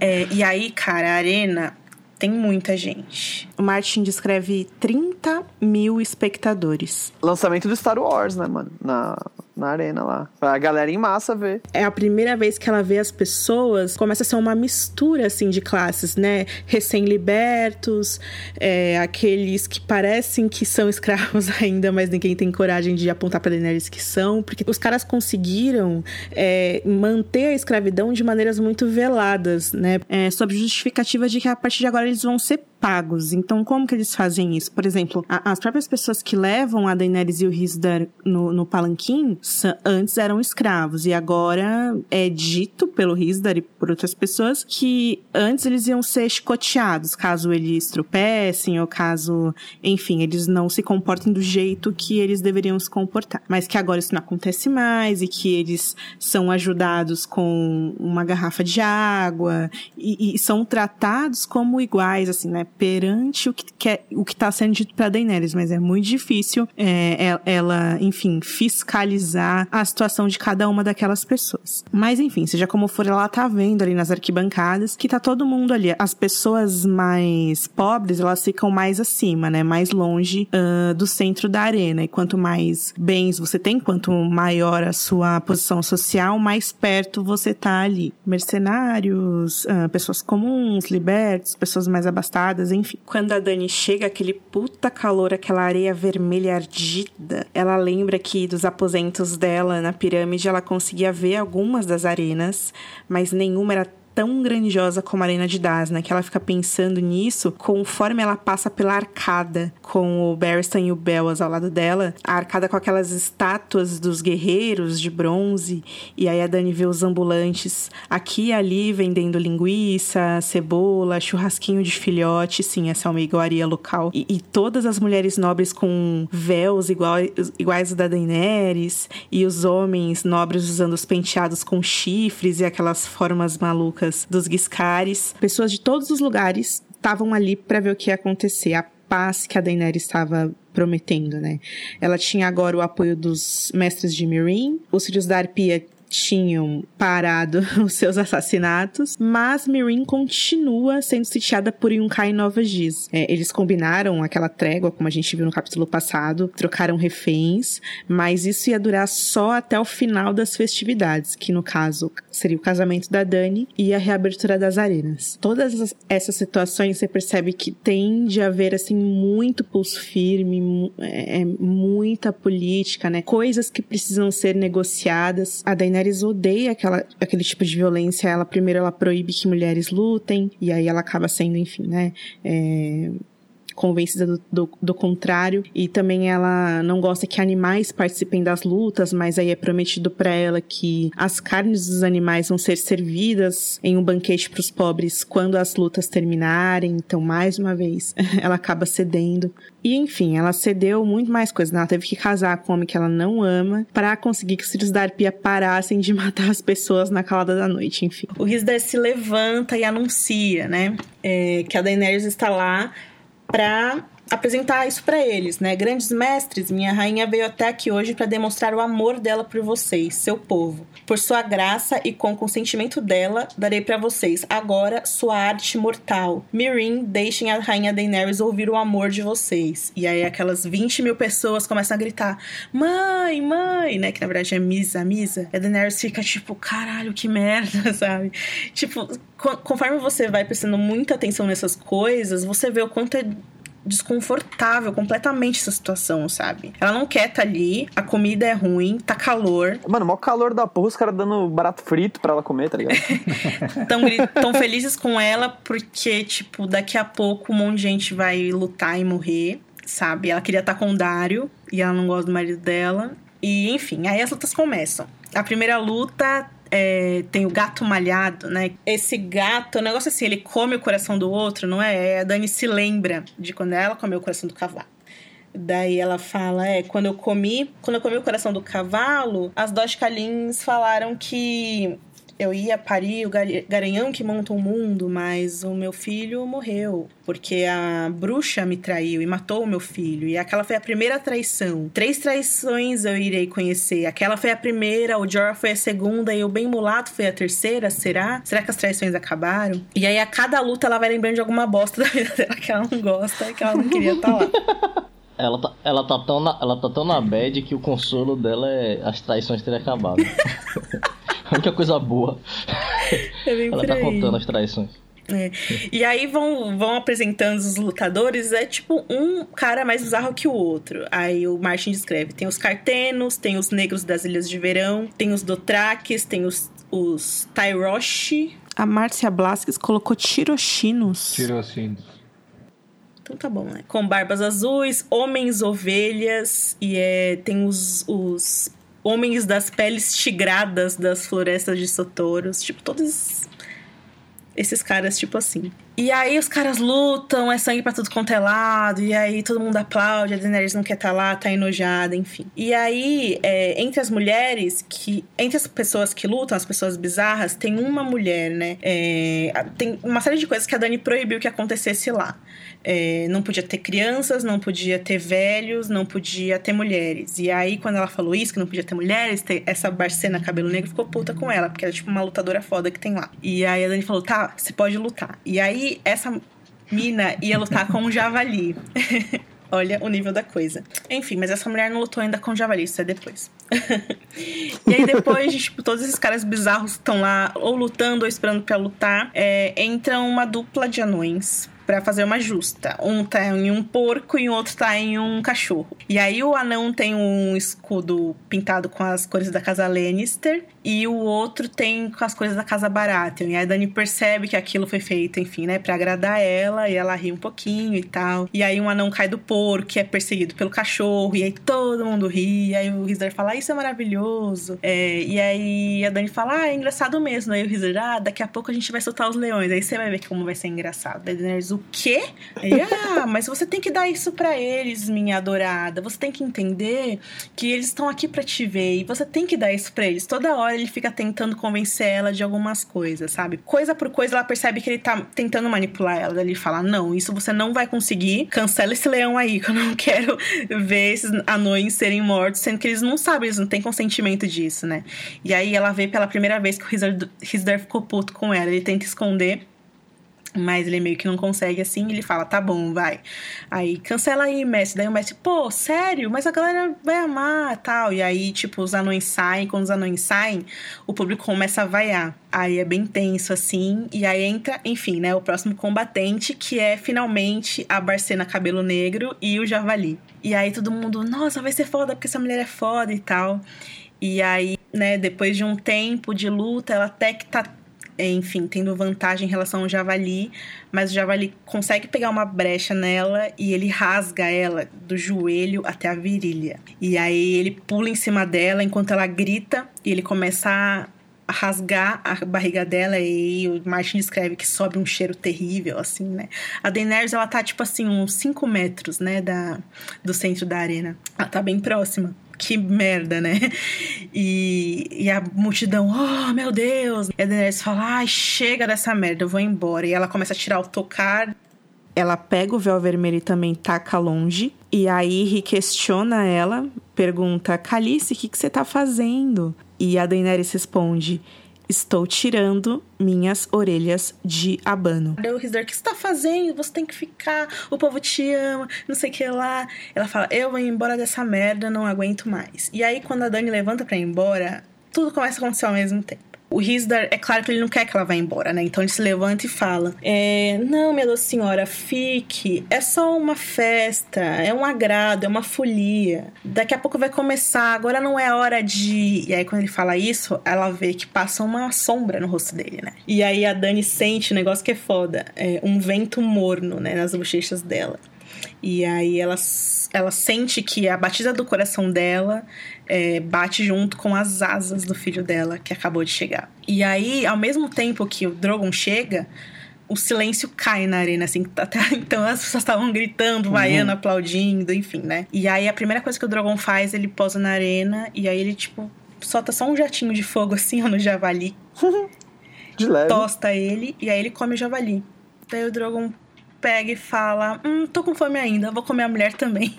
Ele começa a comer a Barcena. E aí as pessoas começam a falar: Fudeu, vamos embora, né? Tipo, esse dragão vai comer a gente. E aí todo mundo começa a correr, cara. Um corre pra lá, outro corre pra cá. O Berston pega a espada. As pessoas. O mestre que tá no, né, no centro da arena, né? O mestre de cerimônias, ele fica tão atordoado com aquilo que ele não consegue nem se mexer. Ele fica parado, assim, né? Completamente paralisado, congelado. E aí tem esse cara que é o Hargas, que é uma espécie de cuidador de animais ali da, da, da arena. Tava lá para tirar o javali de lá, ou pra, enfim, né, coordenar os animais que estavam na arena, ele fala: Eu sou herói, eu vou matar esse dragão. E aí ele sai correndo. Uhum. E aí ele sobe uhum. no torso do Drogon e ele coloca uma lança bem no pescoço do Drogon, assim. Mas aí o Drogon fala: Ô, oh, sai daí, cara, né? E tipo, tira o cara de lá e come o cara também. E aí, tipo, o Drogon começa a comer as pessoas. Ele pega o braço de uma pessoa, ou ele pega a barriga de uma pessoa. E o Martin descreve que as asas do Drogon elas chegam a ter 6 metros de comprimento. O que é um absurdo, porque a última vez que a Daenerys viu ele, ele não tava meio assim, tão grande, né? E aí o Rizdar começa a gritar: mata esse porra desse dragão, meu Deus! E aí, enfim, né? Começa aquela carnificina, as pessoas tentando ir embora de lá, ou morrendo pisoteadas, ou queimadas, ou comidas. E o Strong Bellas, ele começa a vomitar vomitar, vomitar e passar mal. E Belas vomitando, e o Rizdar gritando, e todo mundo correndo, e o Drogon comendo. Enfim. e aí a Dani pega e fala: Eu preciso salvar meu filho. E ela corre pra arena. Na verdade, ela não fala isso, né? Ela simplesmente corre. Ela corre, corre, corre louca, né? E ela perde o sapato no caminho, que é maravilhoso. E ela até ouve passos atrás dela, e conforme ela vai chegando perto, ela percebe que o Drogon não vai reconhecer ela. É, ele sopra fogo em direção a ela, ela tenta se abaixar, ela foge, e aí ela vê um chicote no chão, né? Entre os, os lanceiros e os, os caras que, enfim, né, estavam coordenando lá. E ela pega esse chicote e ela fala: É agora que esse porra vai me obedecer. E ela fica gritando: Drogon, aqui, pare, não! E, tipo, dando chicotada a mãe pegou nele. A cinta. É. Gente, é fantástico. É. O que, que você ia falar? Ela perdeu a Havaiana, né? E pegar o Ela perdeu a Havaiana e pegou a cinta, boa. E é muito, assim, o, o Martin faz umas descrições do Drogon que são muito fodas, assim, é. Cada vez que ele é machucado, né, principalmente na ferida principal que ele tem no pescoço, sai fumaça dali. E a chama que ele usa para, enfim, né, tostar as pessoas, o Martin descreve como uma chama negra. E conforme a Daenerys vai chegando perto dele, ela vê nos dentes dele pedaços de carne humana e de ossos ele começa a rugir pra ela, né? Que é quando ele, enfim, solta a chama e tal. E ela tenta se esconder. E ela fala que os olhos do Drogon pareciam ferver. E ela pensa: estou olhando dentro do inferno, mas não ouso afastar o olhar. E aí, enfim, né? Ela fala ela sente que ela nunca teve tanta certeza de alguma coisa e que ela sabe se ela correr, se correr, ferrou. Então ela resolve enfrentá-lo com um chicote e tal. E conforme ela, até esse ponto, o Drogon não queimou ela nem nada que ela conseguiu se esquivar dele, mas algumas bolhas começam a surgir na mão dela só dela chegar perto dele, assim, né? Tamanho é o poder do fogo e tal. E aí, enfim, depois de bater muito com o chicote nele, tem uma hora que ele fala: Tá bom, mamãe, né? E tipo, ele se deita no chão, assim. Assim. E aí, nesse momento, ela sobe desesperadamente no torso dele. E quando ela vê, assim, né? Ela no período de um piscar de olhos, ela vê, ela já tá no céu. E aí o Martin descreve que ela não conseguia ver, né, por causa da, por causa da areia e dos olhos machucados e tudo. E que é quase. Eu não sei se a palavra orgásmico é certo, mas é, é uma coisa muito louca, porque você vê que ela tá de fato tendo prazer nessa, nessa situação quando ela descobre que ela já está voando no torso do filho dela, chicoteia ele, pedindo para ele voar mais alto e mais alto e mais alto. E aí, e aí ela vê lá de cima a Marie ficando cada vez mais pequenininha. E aí o capítulo acaba. Uhum. Foda pra caralho. Uma coisa, tipo, é muito. É por isso que é, o Martin escreve umas coisas que são muito fodas, sabe? Uns detalhes que fazem toda a diferença, assim. Quando ela tá no torso dele, ela sente o calor nas coxas. E é quente demais, sabe? É muito verdadeiro isso, sabe? É claro que ele é quente. É claro que ele provavelmente machuca, sabe? Quando o Drogon chega, ela já tá toda bagaceira, já tirou a roupa.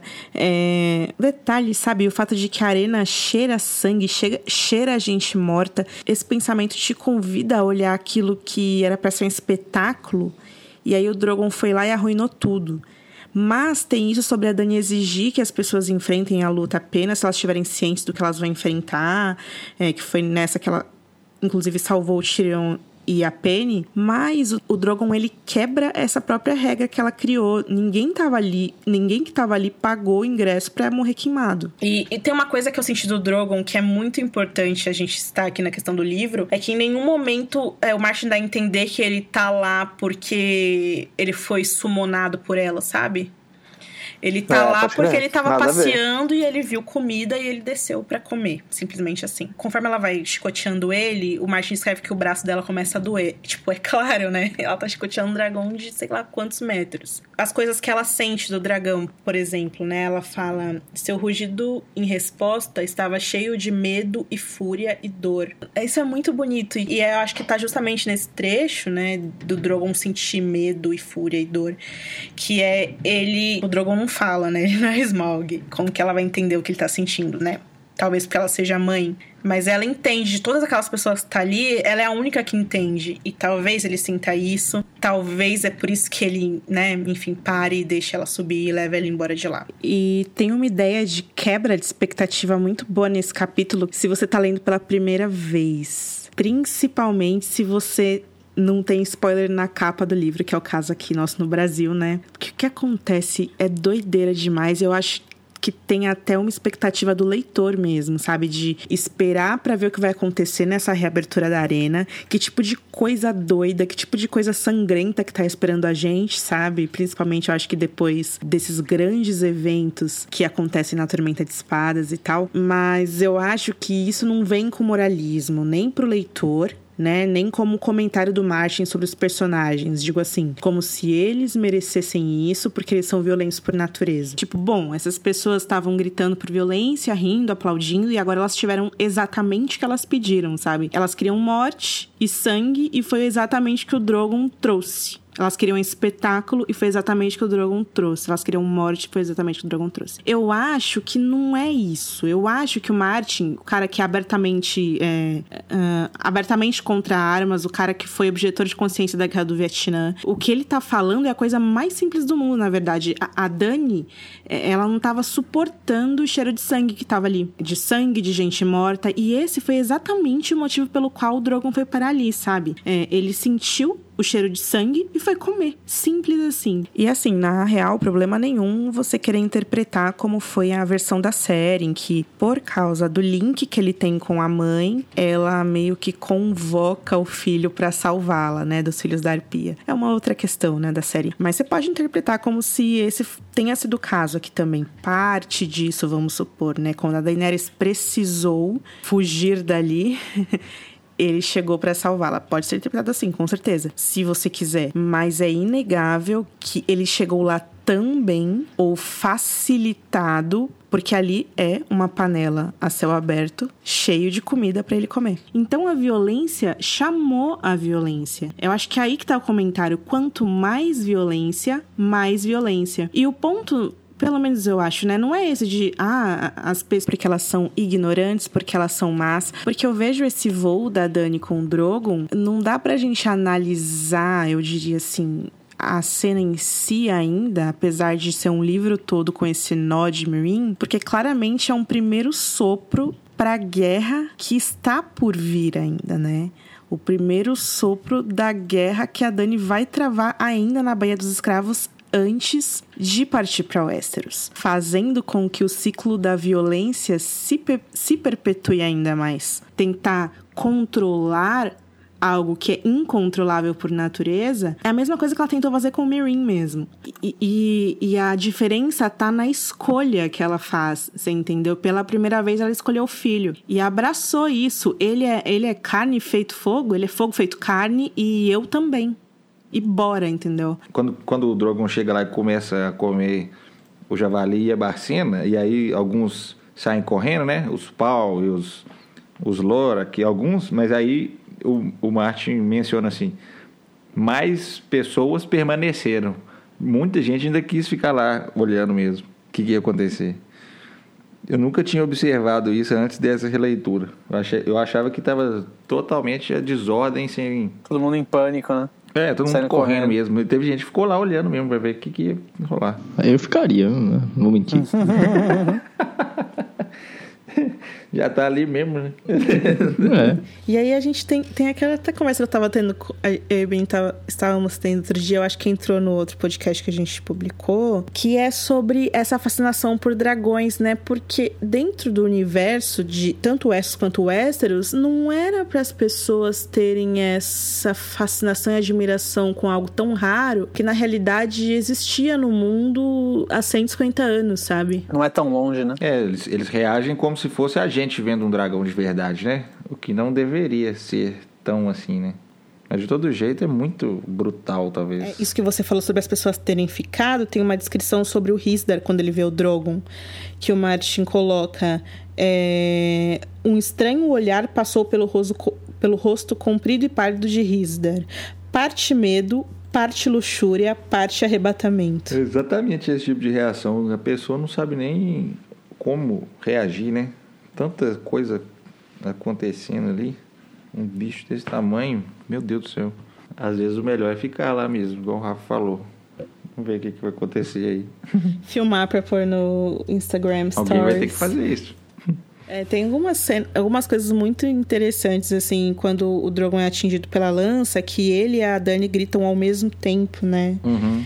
É uma ligação de mãe e filho mesmo. E essa hora que ela fala que ela meio que tem certeza do que ela tem que fazer, é meio que me lembrou quando ela entra dentro da fogueira que é, que eles, os dragões nasceram, né? Assim, é totalmente instintivo. Não tem por que ela ter essa certeza toda né? de nenhuma das duas coisas, duas coisas uhum. malucas, né? Mas ela tem. É, ela parece saber exatamente o que está fazendo. Parece que através do caos ela reina pra si de uma maneira muito bonita. Tipo, é, gente, licença, eu vou me queimar aqui com o cadáver do meu marido, os meus ovos de dragão, foda-se, um beijão, tchau, tchau.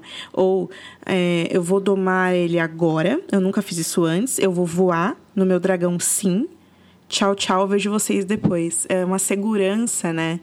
Talvez não segurança, mas é, é algo que parece que é muito natural, estranhamente natural. E é mágico, não é natural. O Drogon, ele tem umas especificidades loucas assim, o fogo negro, que é igual ao do Balerion, e aí a Dani percebe que sai fumaça da ferida que o Hargas deixou nele no pescoço. Ele quando ele comeu as pessoas da arena, a Dani vê que nos dentes do Drogon tem sangue, carne chamuscada e queimada, e conforme o sangue pinga no chão, sai fumaça do sangue é muito sinistro. É a descrição que faz do, dos dragões. Mas isso tem os outros dragões que tem nos contos também, que tem na Princesa e na Rainha também, eles têm cores diferentes.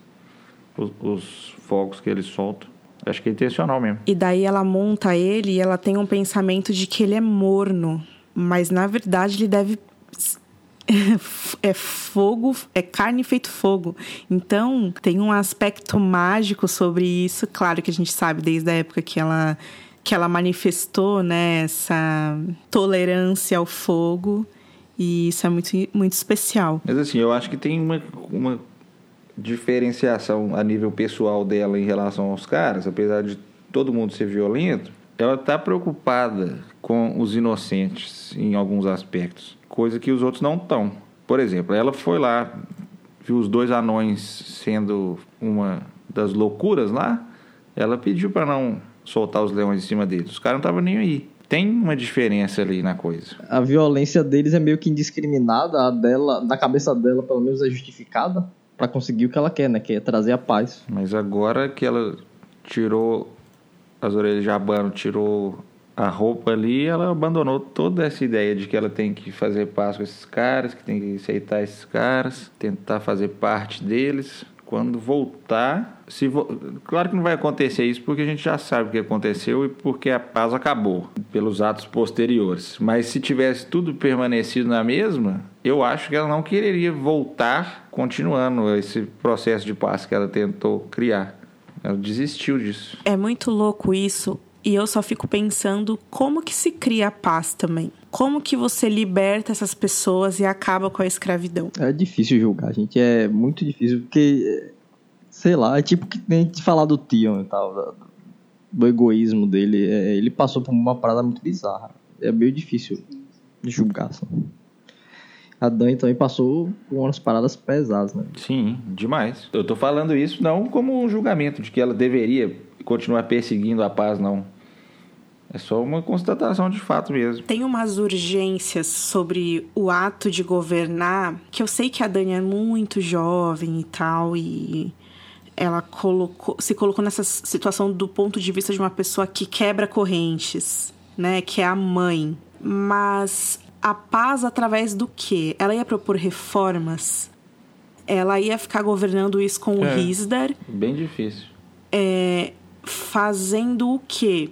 É, exterminando os exércitos inimigos para então reconstruir a cidade? Porque não parece que tem um plano, não parece ter um plano maior assim. Você acaba com a escravidão, mas mas você coloca o que no lugar? É, eu nem sei se ela tinha muito, muito isso planejado, sabe? Ela meio que parece que tava deixando, deixando se levar aí por essa, por essa, é, por essa ideia de ah, ser rainha e tal, aí, ah, beleza, preciso me casar, preciso fazer isso, preciso fazer aquilo, mas tipo, isso ia, ia acontecendo conforme conforme a demanda, assim, sabe, eu acho. E, e tentando enfiar na cabeça que ela tinha que arrumar as coisas ali, né? No final das contas, o que ela pensava de futuro, de qualquer forma, era voltar para Westeros. Parece muito que, que a hora que ela. Né, parece não, né? Isso fica claro.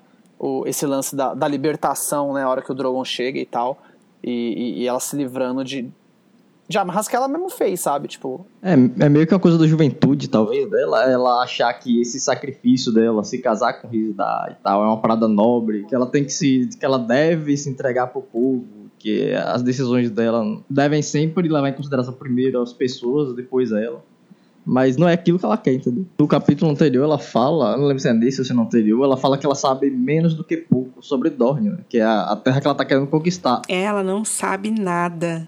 Ela não sabe nada. O, Quentin começa a contar a história da Daenerys primeira para ela, né? A própria Meereen, né, que tem essa história da queda do Império Giscari pelos Valerianos, o quanto que muito da cultura foi esmagada e é, essa baía de escravos hoje é os caras reerguendo, tentando reerguer, né? O que os próprios antepassados dela destruíram. A, o próprio aspecto das arenas de luta a gente tem que entender que as pessoas gostam daquilo por um motivo. Tem gente que tá ali porque é o trabalho da pessoa lutar, tá ali por glória, tá ali porque pode ser uma oportunidade da família mudar de vida, é, por, por diversas outras coisas, porque tem gente que de todos os lugares do mundo que tá ali.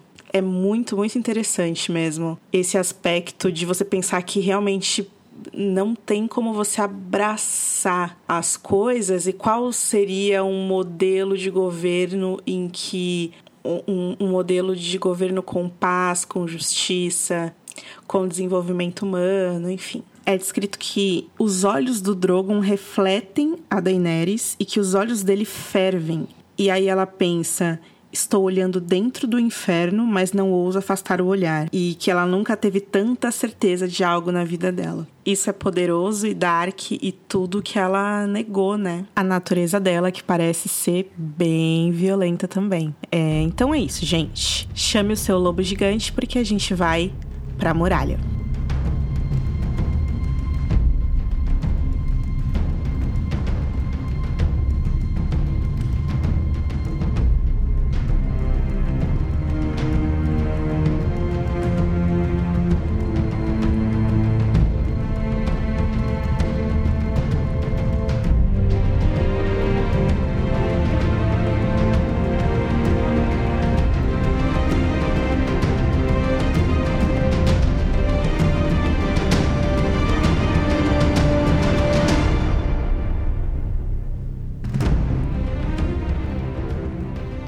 Gente tá aqui no 11 capítulo do John. E da última vez que a gente né, conversou sobre o John, a gente tava vendo o casamento da Alice com o Magnard Ten.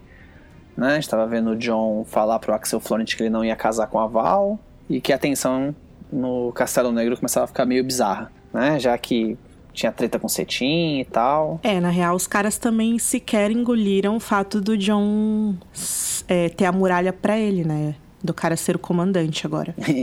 e aí vai ficar talvez um pouco pior. então, é, esse, esse capítulo aqui ele começa com, com o John batendo papo com o Tormund, né? Lá depois da, depois da muralha e tal. Ele tinha pedido pra, pra Val encontrar ele e tal. Daí tem uma conversa calorosa entre os dois. O Tormund ele é muito engraçado, né? o Martin descreve que a risada do Tormund podia tirar a neve do topo de uma montanha. Muito bom isso, né, cara? E aí, essa conversa é maravilhosa. O Tormund passa o tempo todo xingando John. Seu covarde, mentiroso, vira casaca, ladrão, corvo carniceiro, har! E ele xingando e dando uns tapão, assim, no ombro do John. E ele fala, você enrabou o povo livre, que não sei o quê. E aí, ele tira o bracelete dele de ouro, que é já pra dar, né, como pagamento para atravessar a muralha, como pra como pagamento pro John. É, porque ele, enfim, quer deixar a dívida paga. E que ele não, só não vai dar pro John o anel que ele usa ao redor do pênis, porque é muito grande. Daí ele fala: É, talvez você consiga usar como colar. É um zoeiro. é, pro John dar risada, a gente sabe que o cara é bom. É, realmente. Colocou aqui é, ajoelhador sodomizado do cora de coração negro. Acusou de um monte de coisa. Né? É, é engraçado, eu acho mó da hora o relacionamento aí. E aí briga, joga os, os cornos de hidromel na cabeça do. do John. É legal que eles comentam um, um, ponto da hora do John aí que o John só recebe as, a, os insultos, né? Não fala nada, só, só recebe, só recebe, e com isso ele não abaixa nem, nem um centavo aí do, do acordo que ele tava para fazer, né? Eles devem deixar eles como refém lá em Castelo Negro e entregar todos os objetos de valor que eles tiverem para poder pagar por comida. Aí combinam que os mamuts vão ter que ir lá por Atalaia Leste, porque não tem como passar pelos túneis do, de Castelo Negro. Só os homens que vão por ali mesmo. Né? Dentre, dentre essa conversa aqui, eles ainda falam mais pra frente que tem o, os, homens, os homens do Chorão tal. Tem mais uma galera, a galera de Dorular e tal, mas enfim. Essa conversa é mais pra, pra acertar aí com, com o Tormund. Tem um come, uma parte nesse começo que o Tormund fala dos filhos dele que morreram, né, Rafa? Que é. teve um que morreu pelos homens do Stannis e teve outro que virou um White, né? Não, eu vou até, eu vou até tomar a liberdade de ler um pedacinho que eu achei bem legal aqui. O John pergunta e tal, faz uma, uma piadinha e tal, e aí o Tormund começa a falar dos filhos. Eu vou citando aqui, ele fala: tem o Dormund, que foi abatido na Batalha da Muralha, ainda era meio garoto. Um dos cavaleiros do seu rei o matou. Algum bastardo todo em aço cinza com mariposas no escudo viu o ataque mas meu menino estava morto antes que eu, alcance, que eu o alcançasse. E Thorwind, que foi o frio que o reivindicou, sempre adoentado, aquele ali. Uma noite apenas se deitou e morreu. O pior foi que antes que soubéssemos que estava morto, ele se levantou pálido com aqueles olhos azuis, e eu mesmo tive que dar conta dele. Foi difícil, John. Aí diz que as lágrimas brilharam nos olhos do Tormund e tal. Ele fala, ele não era lá muito homem, verdade seja dita, mas tinha sido meu garotinho antes e eu o amava. É super triste isso, né? O Tormund dos livros, ele é um tiozão, sim, né? Sim, sim. Total tiozão. Cabelão não, branco ele comenta, ele comenta que, tipo, beleza, o cara tem as, a, as armas, as roupas, o barbão e o cabelo e tal, Mas o John consegue ver claramente que ele já tá com os olhos fundo, com marca da idade, porque, tipo, eles estão passando fome, né? Do lado de lá sabe? Então, tipo, vê, tipo, fala que é. Eu não lembro qual ponto aqui, mas ele fala que é notável a, o quão mais magro ele tá desde a última vez que o John viu ele. É que na real ele tem mais três filhos, né? Tem a Munda, que se casa com o Rick, Rick Longa Lança. Daí também tem o Torreg, que o Tormund ama ele, ele é forte, guerreirão e tal. Aliás, o, parece que o Torrig tem alguma coisa com a Val, né? O, o Tormund dá a entender isso aí, que o Jon Snow tem que pegar ela logo antes que o filho dele pegue. E tem o Dream, Dream, que o John pega ele como refém, né? Entre tantos outros filhos de chefes e líderes ali de selvagens. E no final das contas, eles apertam as mãos, que é muito. Muita cara, eles conseguem visualizar muito aí a cena e fecham um acordo e tal. 4 mil selvagens, eles que o que estão aí com o Tormund, que vão atravessar a muralha, incluindo mamutes e gigantes, que eles devem deixar também 100 meninos como refém. É, eu até anotei aqui, são 100 garotos entre 8 e 16 anos, um filho de cada um dos chefes e capitães dos selvagens, e além de outros que seriam escolhidos é, randomicamente. E aí esses meninos vão ser. Meninos não, rapazes, né? Eles vão servir como pajens, como escudeiros. E aí, qualquer um deles que também quiser se tornar patrulheiro, pode também. Aí, beleza. É, eles têm essa conversa tal, aí eles se despedem, o John sai, o, chama o, o fantasma tal, aí o fantasma aparece com a Val. Essa parte tem, eu já vi teoria no Reddit disso, porque o John chama o fantasma e quem aparece é o corvo, e aí o corvo fica fica gritando Snow, Snow e balançando a cabeça e as asas. E aí logo depois o fantasma aparece. Enfim, é besteira do Reddit. Deixa pra lá. É isso aí. Eles caminham em direção ao, a Castelo Negro de volta. Né? Tem, tem toda uma conversa legal, divertida com a, com a Val também. Também acho bastante, bastante interessante a conversa dos dois. Tipo, tem todo esse. Sempre, sempre. Esse, esse capítulo fica bastante claro isso, né? As conversas que ele tem com a Val e com o Tormund são muito legais, muito da hora. Amigos, assim, né? Ou, sei lá, colegas e tal conversando. E sempre é bizarro quando ele vai conversar com qualquer outra pessoa. É, a Val fala: Ah, é verdade que a rainha de vocês tem barba? Daí o John: Ah, não, na verdade é só um bigodinho bem fininho. Tá Daí o John dá risada: Não, não, só um bigode ralo e tal. Mas enfim, eles voltam Aí eles vão contar pra, pra Rainha Celísio o que aconteceu, né? Que o acordo deu certo e tal. A rainha fica feliz, rola esse, esse papo. A rainha fala: Ah, não, tudo bem, tá tranquilo, da hora que eles vão vir, o Stannis vai ficar feliz. Né? A única coisa que a gente precisa ver aí é que na hora que eles chegarem, eles precisam ajoelhar perante o rei e se converter ao deus, ao deus vermelho. E é aí que o John fala: É, então, foi isso que eu combinei com eles, não, viu? Até a Val na hora também já dá uma cortada feia assim, já rola um pequeno atrito.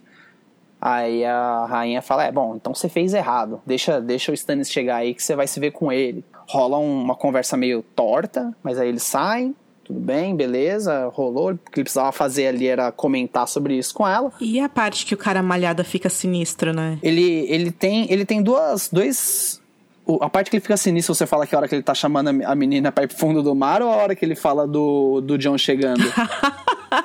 é foda, cara. Que que. que...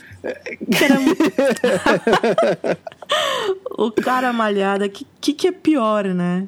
É que tem uma parte, quer ver? Não, é que tem, ele, ele tá presente lá porque é até, até importante aí um pouco pro, pro, pro que rola na história aqui no capítulo, ele tá lá porque a, a Shirin tá lá, né? Até... Sob o mar, os corvos são brancos como a neve, eu sei, eu sei, ou, ou, ou. Daí depois a Celise fala, ah, bobo, vai pra lá e leva a minha filha também, porque a, a Shirin, ela não para de falar, né? Ela tá amando conhecer todo mundo e tal. E aí ele fala assim pra Shirin, Vamos, vamos, venha comigo pro fundo do mar. E aí, depois de um tempo, a Val fica cabreiraça e começa a falar que a Shireen não tem mais jeito. Aí ela fala isso, né? Essa menina está morta. É muito difícil sei lá, decifrar o que ele fala. Superficialmente, você entende que quando ele tá falando dos corvos, ele tá falando que o inverno chegou, ou algo parecido. Ou que quando ele tá falando da Shireen, que ele tá chamando ela pra morte, pro fundo do mar com ele. Mas são pensamentos, eu acho, feitos para levar você para lugar nenhum, pelo menos por enquanto, né? Vamos lá, vamos pro fundo do mar, blá blá blá. Sempre, sempre que ele fala as coisas, eu, eu tipo, leio umas duas vezes assim, sabe? Caraca, mano, isso é, é muito eu bizarro. Eu sempre leio duas vezes e não concluo nada.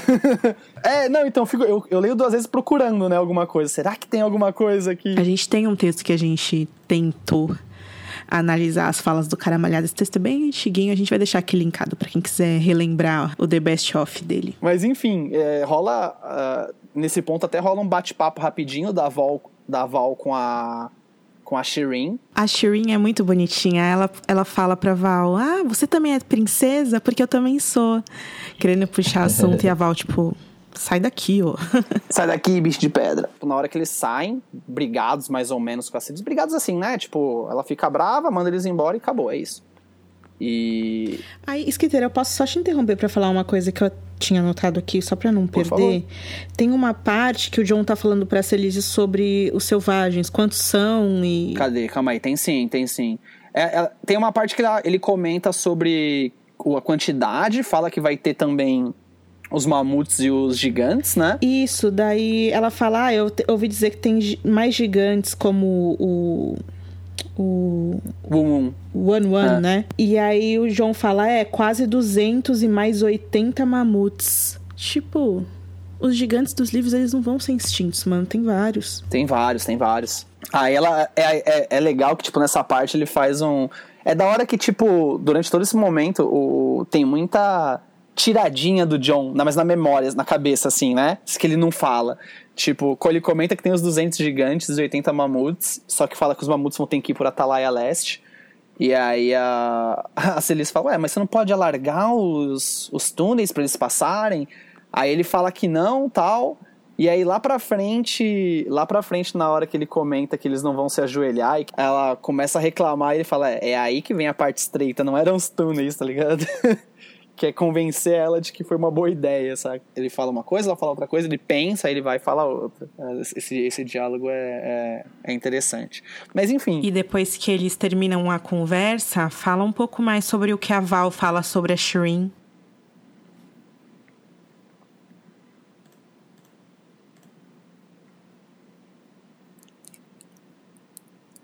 Ah, sim, sim. Com a Shireen. Na hora que, elas, que eles estão saindo, ela fica. Eles esperam chegar um pouco mais longe e tal, e ela solta o verme em cima do John. Não, que essa menina tá morta, que não sei o quê. Tanto é que o John até fica meio surpreso com, com a forma com que ela tá lidando com isso. Porque, tipo, ele tenta a todo momento falar: não, mas os mestres falam que quando você é criança dá para conter a, o escama gris, que dá para não sei o quê. E aí ela ela fica sempre rebatendo. Ah, você não sabe de nada, John. Você tem que, você tem que ver que ela tá morta e tal, e que não tem o que fazer. Se fosse filha minha, eu já teria dado a bênção da misericórdia para ela muito antes. Essa menina vai sofrer muito. Aham, uhum, ela usa o termo morte cinza. Daí o John fala: Ah, nem sempre é fatal em crianças, pelo que eu ouvi falar. Daí ela é claro que é, pelo menos no norte da muralha é. Cicuta é uma cura certa, mas um travesseiro ou uma lâmina também servem. Eu tava lendo isso lembrei que o Sam cura o Jorah com lâmina na série, né? É, mas a lâmina que ela tá falando é morte mesmo. Cicuta também, que é veneno, e o travesseiro para sufocar. É. Não, e o John, o John fica, ele fica. Onde é que foi que ele. Assustadaço, né? Ele fica assustadaço e fala, cara, que tipo, nunca ele fala vi. Assim, essa é uma Val que eu nunca vi. É, exatamente é isso? isso? exatamente isso, tá ligado? E aí, tipo, ela fica em cima disso com muita força, tá ligado? E aí ela. Aí que ela dá um intimo nele, né? Fala assim, eu quero o meu monstro, eu quero que o meu monstro saia dali, eu não quero ele nessa torre, eu quero ele comigo. E aí ele fala, não, eu vou tentar.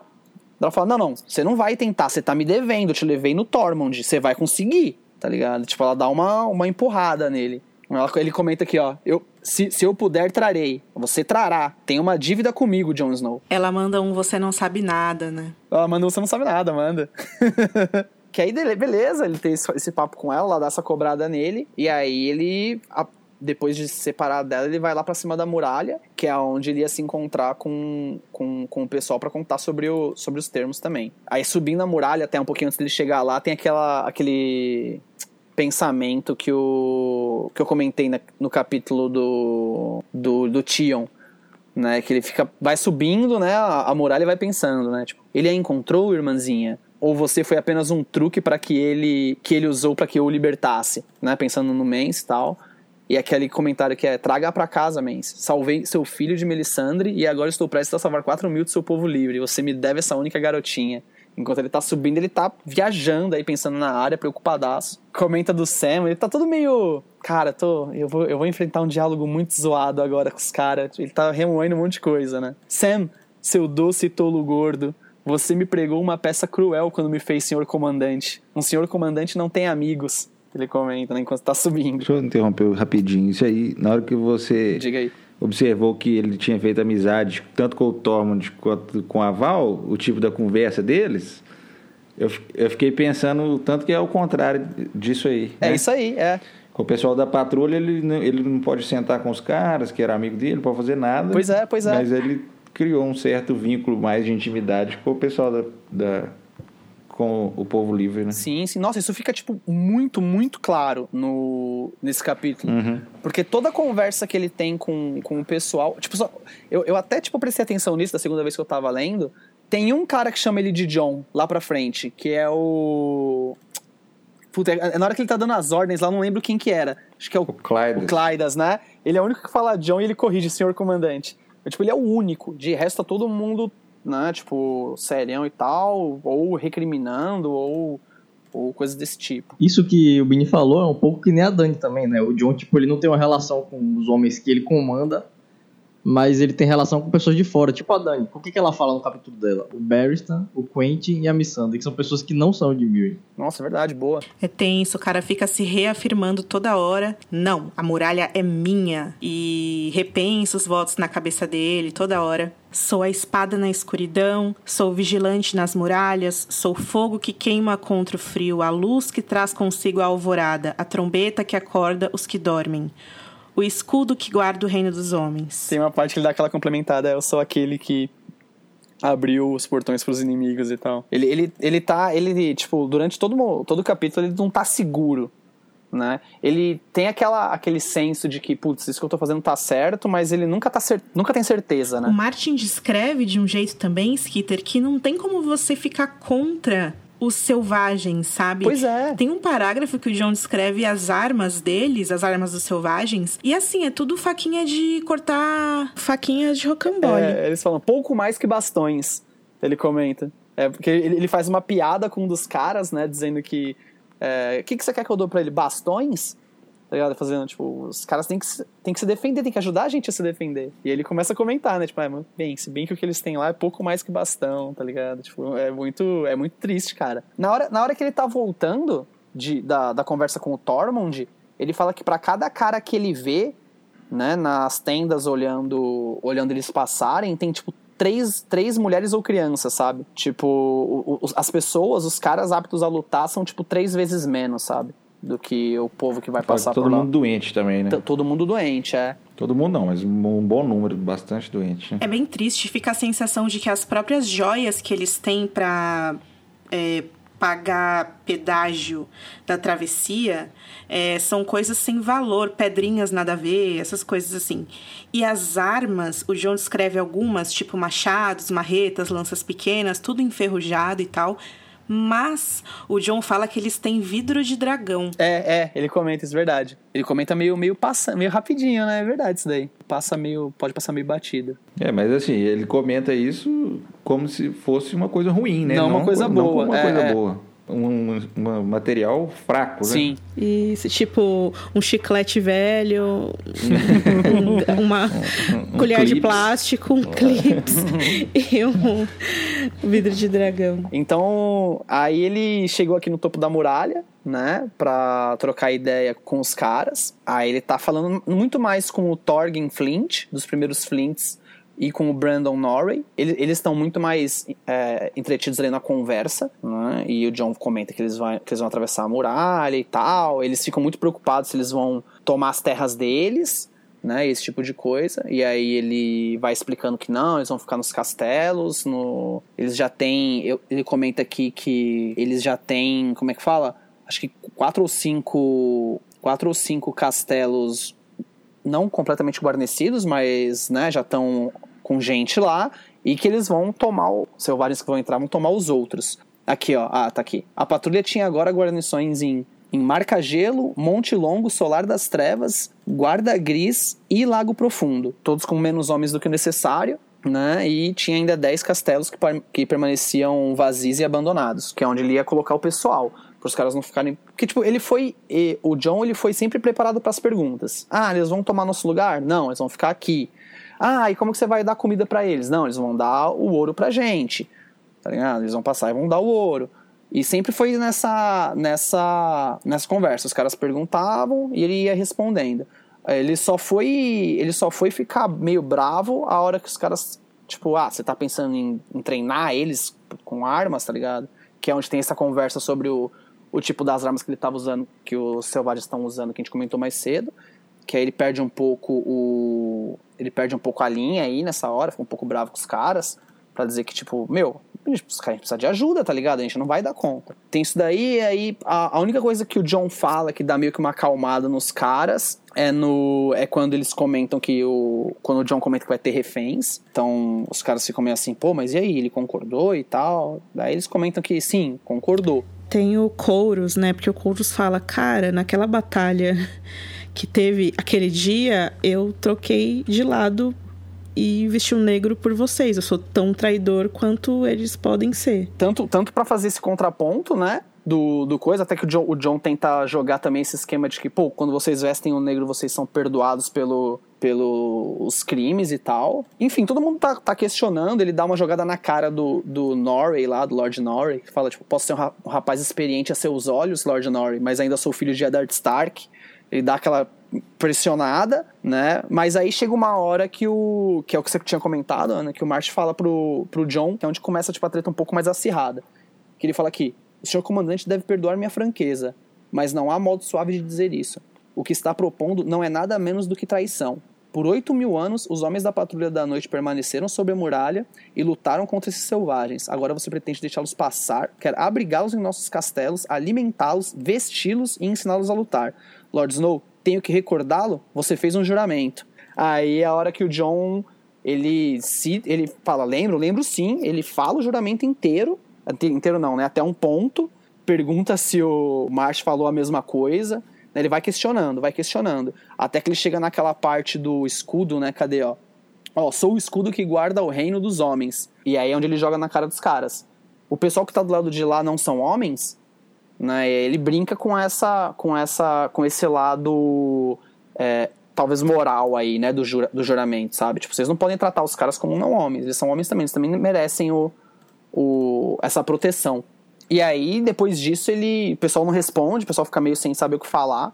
Mesmo depois dessa, dessa investida do, do Bowen Marsh e, e dessa resposta do John. E aí, para cortar a conversa ali, o John começa a dar ordem, tá ligado? Tipo, ah, então, beleza, encerramos aqui, ó. Você vai fazer isso, você vai fazer aquilo, você vai fazer aquilo lá, mandando a galera pra lá, porque ele tá ligado que, tipo, meio que já era, né? Tipo, ele, ele até comenta um momento antes do Bowen Marsh falar isso. Ele tem aquele comentário lá, não, vocês não sabem que eu andei com eles. Né? Eu fiquei um tempo com ele. É, eu andei ao lado deles falando dos selvagens, aí o cara, sim, lembro, lembro bem. Eles rolam sempre essas, essas cutucadas aí. Nossa, com certeza. Todo mundo ali tem algum motivo para estar tá puto com o John, né? Tem gente que foi e sempre vai ser contra ele ser comandante da patrulha. Tem gente que tá puto porque queria aval para si. Tem gente que tá puto porque odeia os selvagens, esses caras que roubaram e saquearam os nortenhos por anos incontáveis, tocaram o terror por anos incontáveis incontáveis, roubavam as mulheres dos nortenhos por anos incontáveis, mulheres e filhas. Tem gente que odeia o próprio Stannis e não gosta da Celise mandando ali no, e acha que o Jon Snow não tinha nada que ter feito acordo com eles. Tem gente que não gosta da proteção que o John dá pro Cetim, por exemplo, porque não querem que um ex-prostituto prostituto sirva como intendente do comandante. Acham imoral, acham, enfim, errado. E aí, esse cara que já tá cheio de problemas, que é o John, acaba de fazer um acordo com os selvagens para os caras passarem a conviver com eles. Aí ainda por cima, tem gente que tem a ideia de, de homens ruins, como o caso do Chorão, ganhar passagem livre e poder atravessar a muralha. O cara matou patrulheiros, tirou os olhos dos patrulheiros, sinistro. O cara que não tem que ter os crimes perdoados, o John vai lá e vai querer perdoar esse cara para poder ter ele pro lado deles pra salvar mais gente. Ah, quer tanto, dizer... tanto é que o John viu que o, que o barato ficou ficou enrolado no último, último ponto do capítulo, ele lembrando do que a Melisandre falou para ele, né? Ela fala gelo, ela disse, e adagas na escuridão, sangue congelado, vermelho e duro e aço nu. Né? Então ele, na hora que ele tá falando isso aí, ele fala, é, eu acho que vai dar ruim.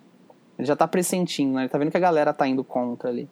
Mas no final das contas, ele conseguiu colocar o que ele queria. Ele mandou a galera fazer o que tinha que fazer e tal. Você vai pegar o ouro dos caras, você vai receber os caras fazer isso, fazer aquilo, blá blá blá que era o que ele precisava fazer ali em cima da muralha. Depois da treta que teve e tal, da conversa ríspida e tal, no final das contas deu certo, entre aspas, né? Pelo menos o... a gente sabe que não tão certo assim, mas que ele conseguiu encaminhar o que ele precisava encaminhar ali. E aí que você fica claro, tipo, aí já tô, já tô entrando mais na, na no, no, no, papo aí sobre o capítulo, que aí fica claro o esquema que, que eu tinha, tinha comentado, né? Agora, agora um pouco no meio do capítulo, que quando ele fala com o pessoal da muralha, ele tá lidando. Ele tá tendo trabalho muito pior lidando com pessoas muito mais difíceis do que quando ele tá lidando com o Tormund, com a Val, até mesmo com a Celis, com o Stannis, sabe? Isso já vem de alguns capítulos, acho que a gente já comentou isso muito, já, já comentou isso alguns capítulos atrás. Ele vestiu bem, né, a, a o manto de senhor comandante e tal, então, tipo, ele, pelo menos para mim, né, na hora que eu vejo aqui, tipo, por mais que ele esteja em dúvida e tal, ele lida bem. Tipo, ele consegue puxar os caras, apertar os caras e direcionar os caras para onde ele quer que precise ir.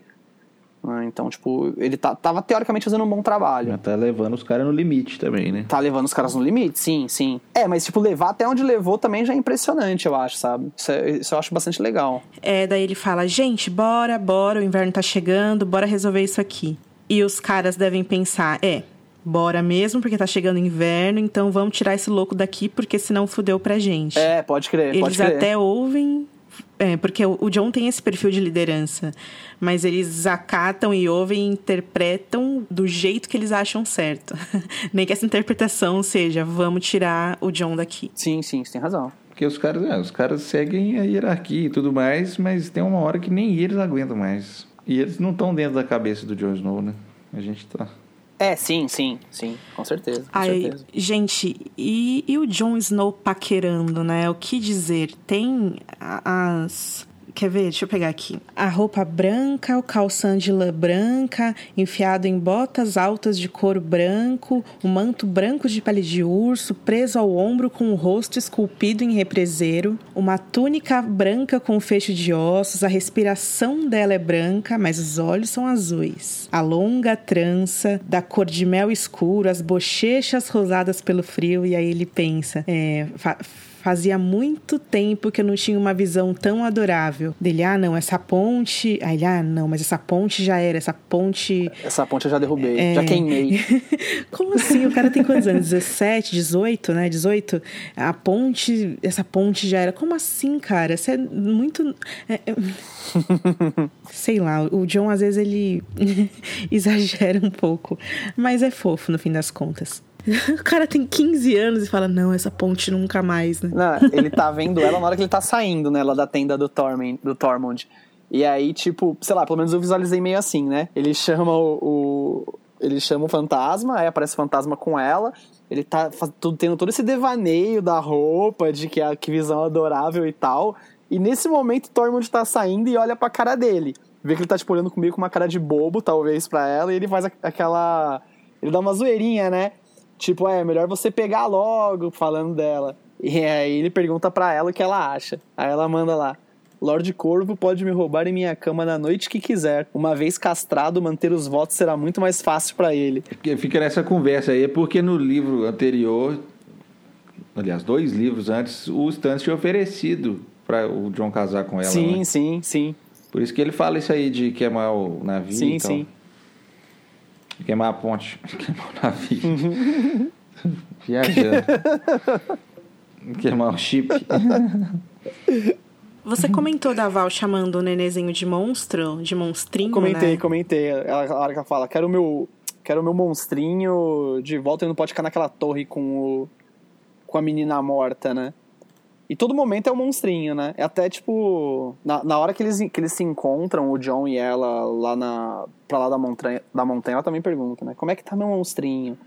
Ele fala, ah, é duas vezes maior e três vezes mais barulhento. É, é um jeito dela aceitar aquela criança. A, a Val, inclusive, sabe que o bebê não é o filho do Mance. Ela sabe que é da Gilly, né? É um jeito dela rejeitá-lo, dando esse nome de esse nome de infância para ele, mas sim, sim. ela se preocupa muito com ele, né? Negócios de maternidade nas Crônicas de Gelo e Fogo é complicado, assim, o, o trope da mãe ausente, putz, a gente podia fazer um programa só sobre isso. Eu acho zoado. Ele é muito usado também, né? Além de zoado, ele é muito usado. É, muito usado. Jon Snow e seus segredos, né? É, você vê que todos eles. Todos os capítulos que a gente leu, eles escondem é, esses segredos, assim, né? Tipo, a identidade da Jenny Poole, a Daenerys omitindo o fato dela não poder ter filhos. Sim, pode crer. É, ou por exemplo, o John escondendo o, o lance da área e do Mance Raider dos patrulheiros, né? E isso ajuda a criar uma mentalidade de conspiração. Esse é um termo usado num texto muito bom no Tower of the Hand. Eu vou tentar traduzir ele para postar em breve. Essa parada do, do John tentar trazer o chorão pro lado do bem é o mais polêmico, assim, para mim. Eu acho que é o mais, uma das coisas mais interessantes do arco do John como um todo. Os caras têm medo, de fato, dele. Começam a circular boatos de coisas que ele possa fazer, né? Caso é, que ele possa atrair, que ele possa matá-los no meio da noite, enfim, se ele passar. Eu tava vendo um tópico no Westeros.org sobre essa questão e a galera fala bastante sobre uma questão prática de números mesmo, né? Mil foram capturados pelo Stannis. 4 mil são esses que o Tormund vai passar pela muralha. Alguns milhares estavam com a mãe topeira. Ou seja, a esmagadora maioria ainda estava além da muralha, com o chorão, endurolar ou sabe-se lá onde. Então, essas pessoas que o John tá tentando salvar ou agregar pra causa, né? E é muita gente, tem gente que nem o Mance Raider conseguiu reunir. O número de selvagens que tem pra lá da muralha é, um, é uma ideia bem abstrata, na real, né? Se o John começar a querer fazer justiça, eu fico pensando, com homens como Chorão, pessoas que pós que eram más, enfim, né, que tem um passado obscuro, vai ser muito mais burocrático, difícil e demorado passar essas pessoas pro lado de cá. Ele quer todos os castelos da muralha cheio de gente trabalhando, né, para poder é, se defender e se ajudar durante o inverno. Os caras não estão ligados, né? Tipo, o, o John passou um tempo com eles lá. E os pros caras, o selvagem é só o pessoal que tá do outro lado na hora da trincheira lá, né? É só os caras que eles estão matando. É, sobre essa questão de confiar no chorão, o próprio John fala, né? Que você não precisa confiar numa pessoa para você usar o serviço dela. Que ele até fala que não confia em nenhum dos irmãos dele e tá lá, né? Inclusive o bom e macho ele fica bem irado é quando o John fala que vai que pretende treinar os os reféns. Ele fica puto. No Castelo Negro, né? O bom e macho fica puto porque tipo Caralho, a gente, só, a gente vai alimentar, a gente vai acolher eles, alimentar eles, ainda vai ensinar eles a lutar. É. E aí o João fala: não, mas vai dar os brinquinhos que eles trouxeram. Daí ele fala: mas que brinquinho, cara? Aquilo é concha, não, não vale nada. é, e Bomachi fala: você vai ensinar eles a lutar? Aí o John: não, eu vou ensinar eles a costurar pra quando os outros chegarem eles.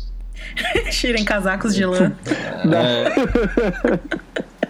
Muito bom, cara. É, aquela, é aquele tipo de discussão onde a gente vê, a gente vê sentido nos dois lados. Ah, aliás, a Melisandre não, não aparece nesse capítulo, né? Uma coisa engraçada é que quando ele entra lá nos aposentos da Celise, ele fica sempre pensando, é, tomara que a Melisandre não esteja lá, tomara que a Melisandre não esteja lá. E aí quando ele vê que ela não tá, ele, ufa. É, e aí ele fala, ai, não vejo a hora dela aí, não sei pra que castelo lá. Veja é, ela sair fora daqui. Ela, ela, é tipo aquela cigana que fica na rua pedindo pra ler sua mão e você não quer.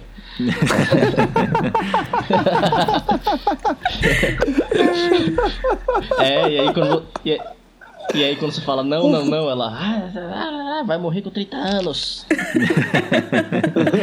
Deixa eu mudar de assunto aqui rapidinho. Todo respeito aos nossos ouvintes ciganos, tá? Falando especificamente sobre uma coisa que eu acho muito especial dos capítulos do John, que é o seguinte: transborda um romance, transborda um olhar para o mundo que é que é muito privilegiado mesmo. Aí o Martin pega um, um, um parágrafo para descrever a beleza da muralha. Em dias nublados, a muralha parecia uma pedra branca. Em noites sem lua, era negra como carvão. Durante tempestades de neve, parecia escavada. Mas em dias como esse, em dias como aquele ensolarado, não podia ser confundida com nada mais do que gelo. A muralha brilhava como cristal de um septão, cada rachadura e fenda delineada pela luz do sol, enquanto arco-íris congelados dançavam e morriam em ondulações translúcidas. Em dias como esse, a muralha era bela. O John, eu fico pensando que ele é um dos poucos personagens, talvez o único, que não tem uma cena que você se irrita tá de verdade com ele, né? É meio que impossível você não gostar do Jon Snow. Desde as coisas que ele pensa, o altruísmo, como ele renova os votos para si mesmo, a maneira como ele percebe o mundo, até os egoísmos dele estão alinhados com o que a gente quer, com o que a gente espera dele e, e as coisas pelas quais a gente torce por ele. Daí a própria natureza do lugar que ele tá, o Martin descreve a muralha desse jeito lindo e enquanto isso a gente tá com a Daenerys sem um chinelo correndo na areia queimando os pés dela lá. Enquanto ela tá vendo esse horror, o John tá vendo a Val. Ah, enquanto tá vendo carnificina em Meereen, tem show de stand-up do Tormund na muralha. e até a própria sexualidade, né? Que a, a, a Daenerys, ela, ela tá 100% nem aí com o que estão pensando dela, com quem ela tá transando, deixa de transar. E o John faz esse voto porque essa, é, é, essa ponte já se, que... já se queimou, já se quebrou, sei lá. E aí o Martin descreve assim: a Val ao lado do fantasma, e aí o John fala: caramba, os dois são tão brancos que um parece pertencer ao outro. Enquanto todos os outros homens, o Florent, ninguém é bom bastante para ela. Mas a roupa da Val combina com o lobo dele. e a muralha, veja como a muralha é linda perto de Jon Snow. Não quero comparar, não, tá, gente? Tá longe de ser a mesma responsabilidade. Tô falando entre Jon e Daenerys mesmo senso de justiça, os mesmos problemas. Não é nem o mesmo eixo narrativo, são histórias diferentes. Mas são chamados diferentes para esses pseudo-protagonistas, e há efeito de comparação por serem capítulos um do lado do outro, é interessante você perceber isso, né? Porque um se salva e o outro não, né? Em relação a isso. Um sobrevive e o outro não, até o fim do livro, né? É, será que isso quer dizer alguma coisa? Não sei. Então tá, gente. Essa edição do Podcasters fica por aqui. Eu, o Rafa, o Bini e o Skitter voltamos em breve com a leitura de mais quatro capítulos da Dança dos Dragões para vocês, então serão mais seis episódios de A Dança dos Dragões. É isso, não esqueça, por favor, de dar cinco estrelas pra gente no iTunes, de deixar um review lá, de assinar o podcast é, na plataforma que você preferir, compartilhar com seus amigos e também de passar lá no gelifogo.com e deixar um comentário pra gente, que a gente vai adorar saber a sua opinião. Muito bem. É isso aí. Então, tá bom. Um beijão e até logo. Tchau, tchau. Falou, galera. Valeu, galera. Até mais, pessoal. É nóis.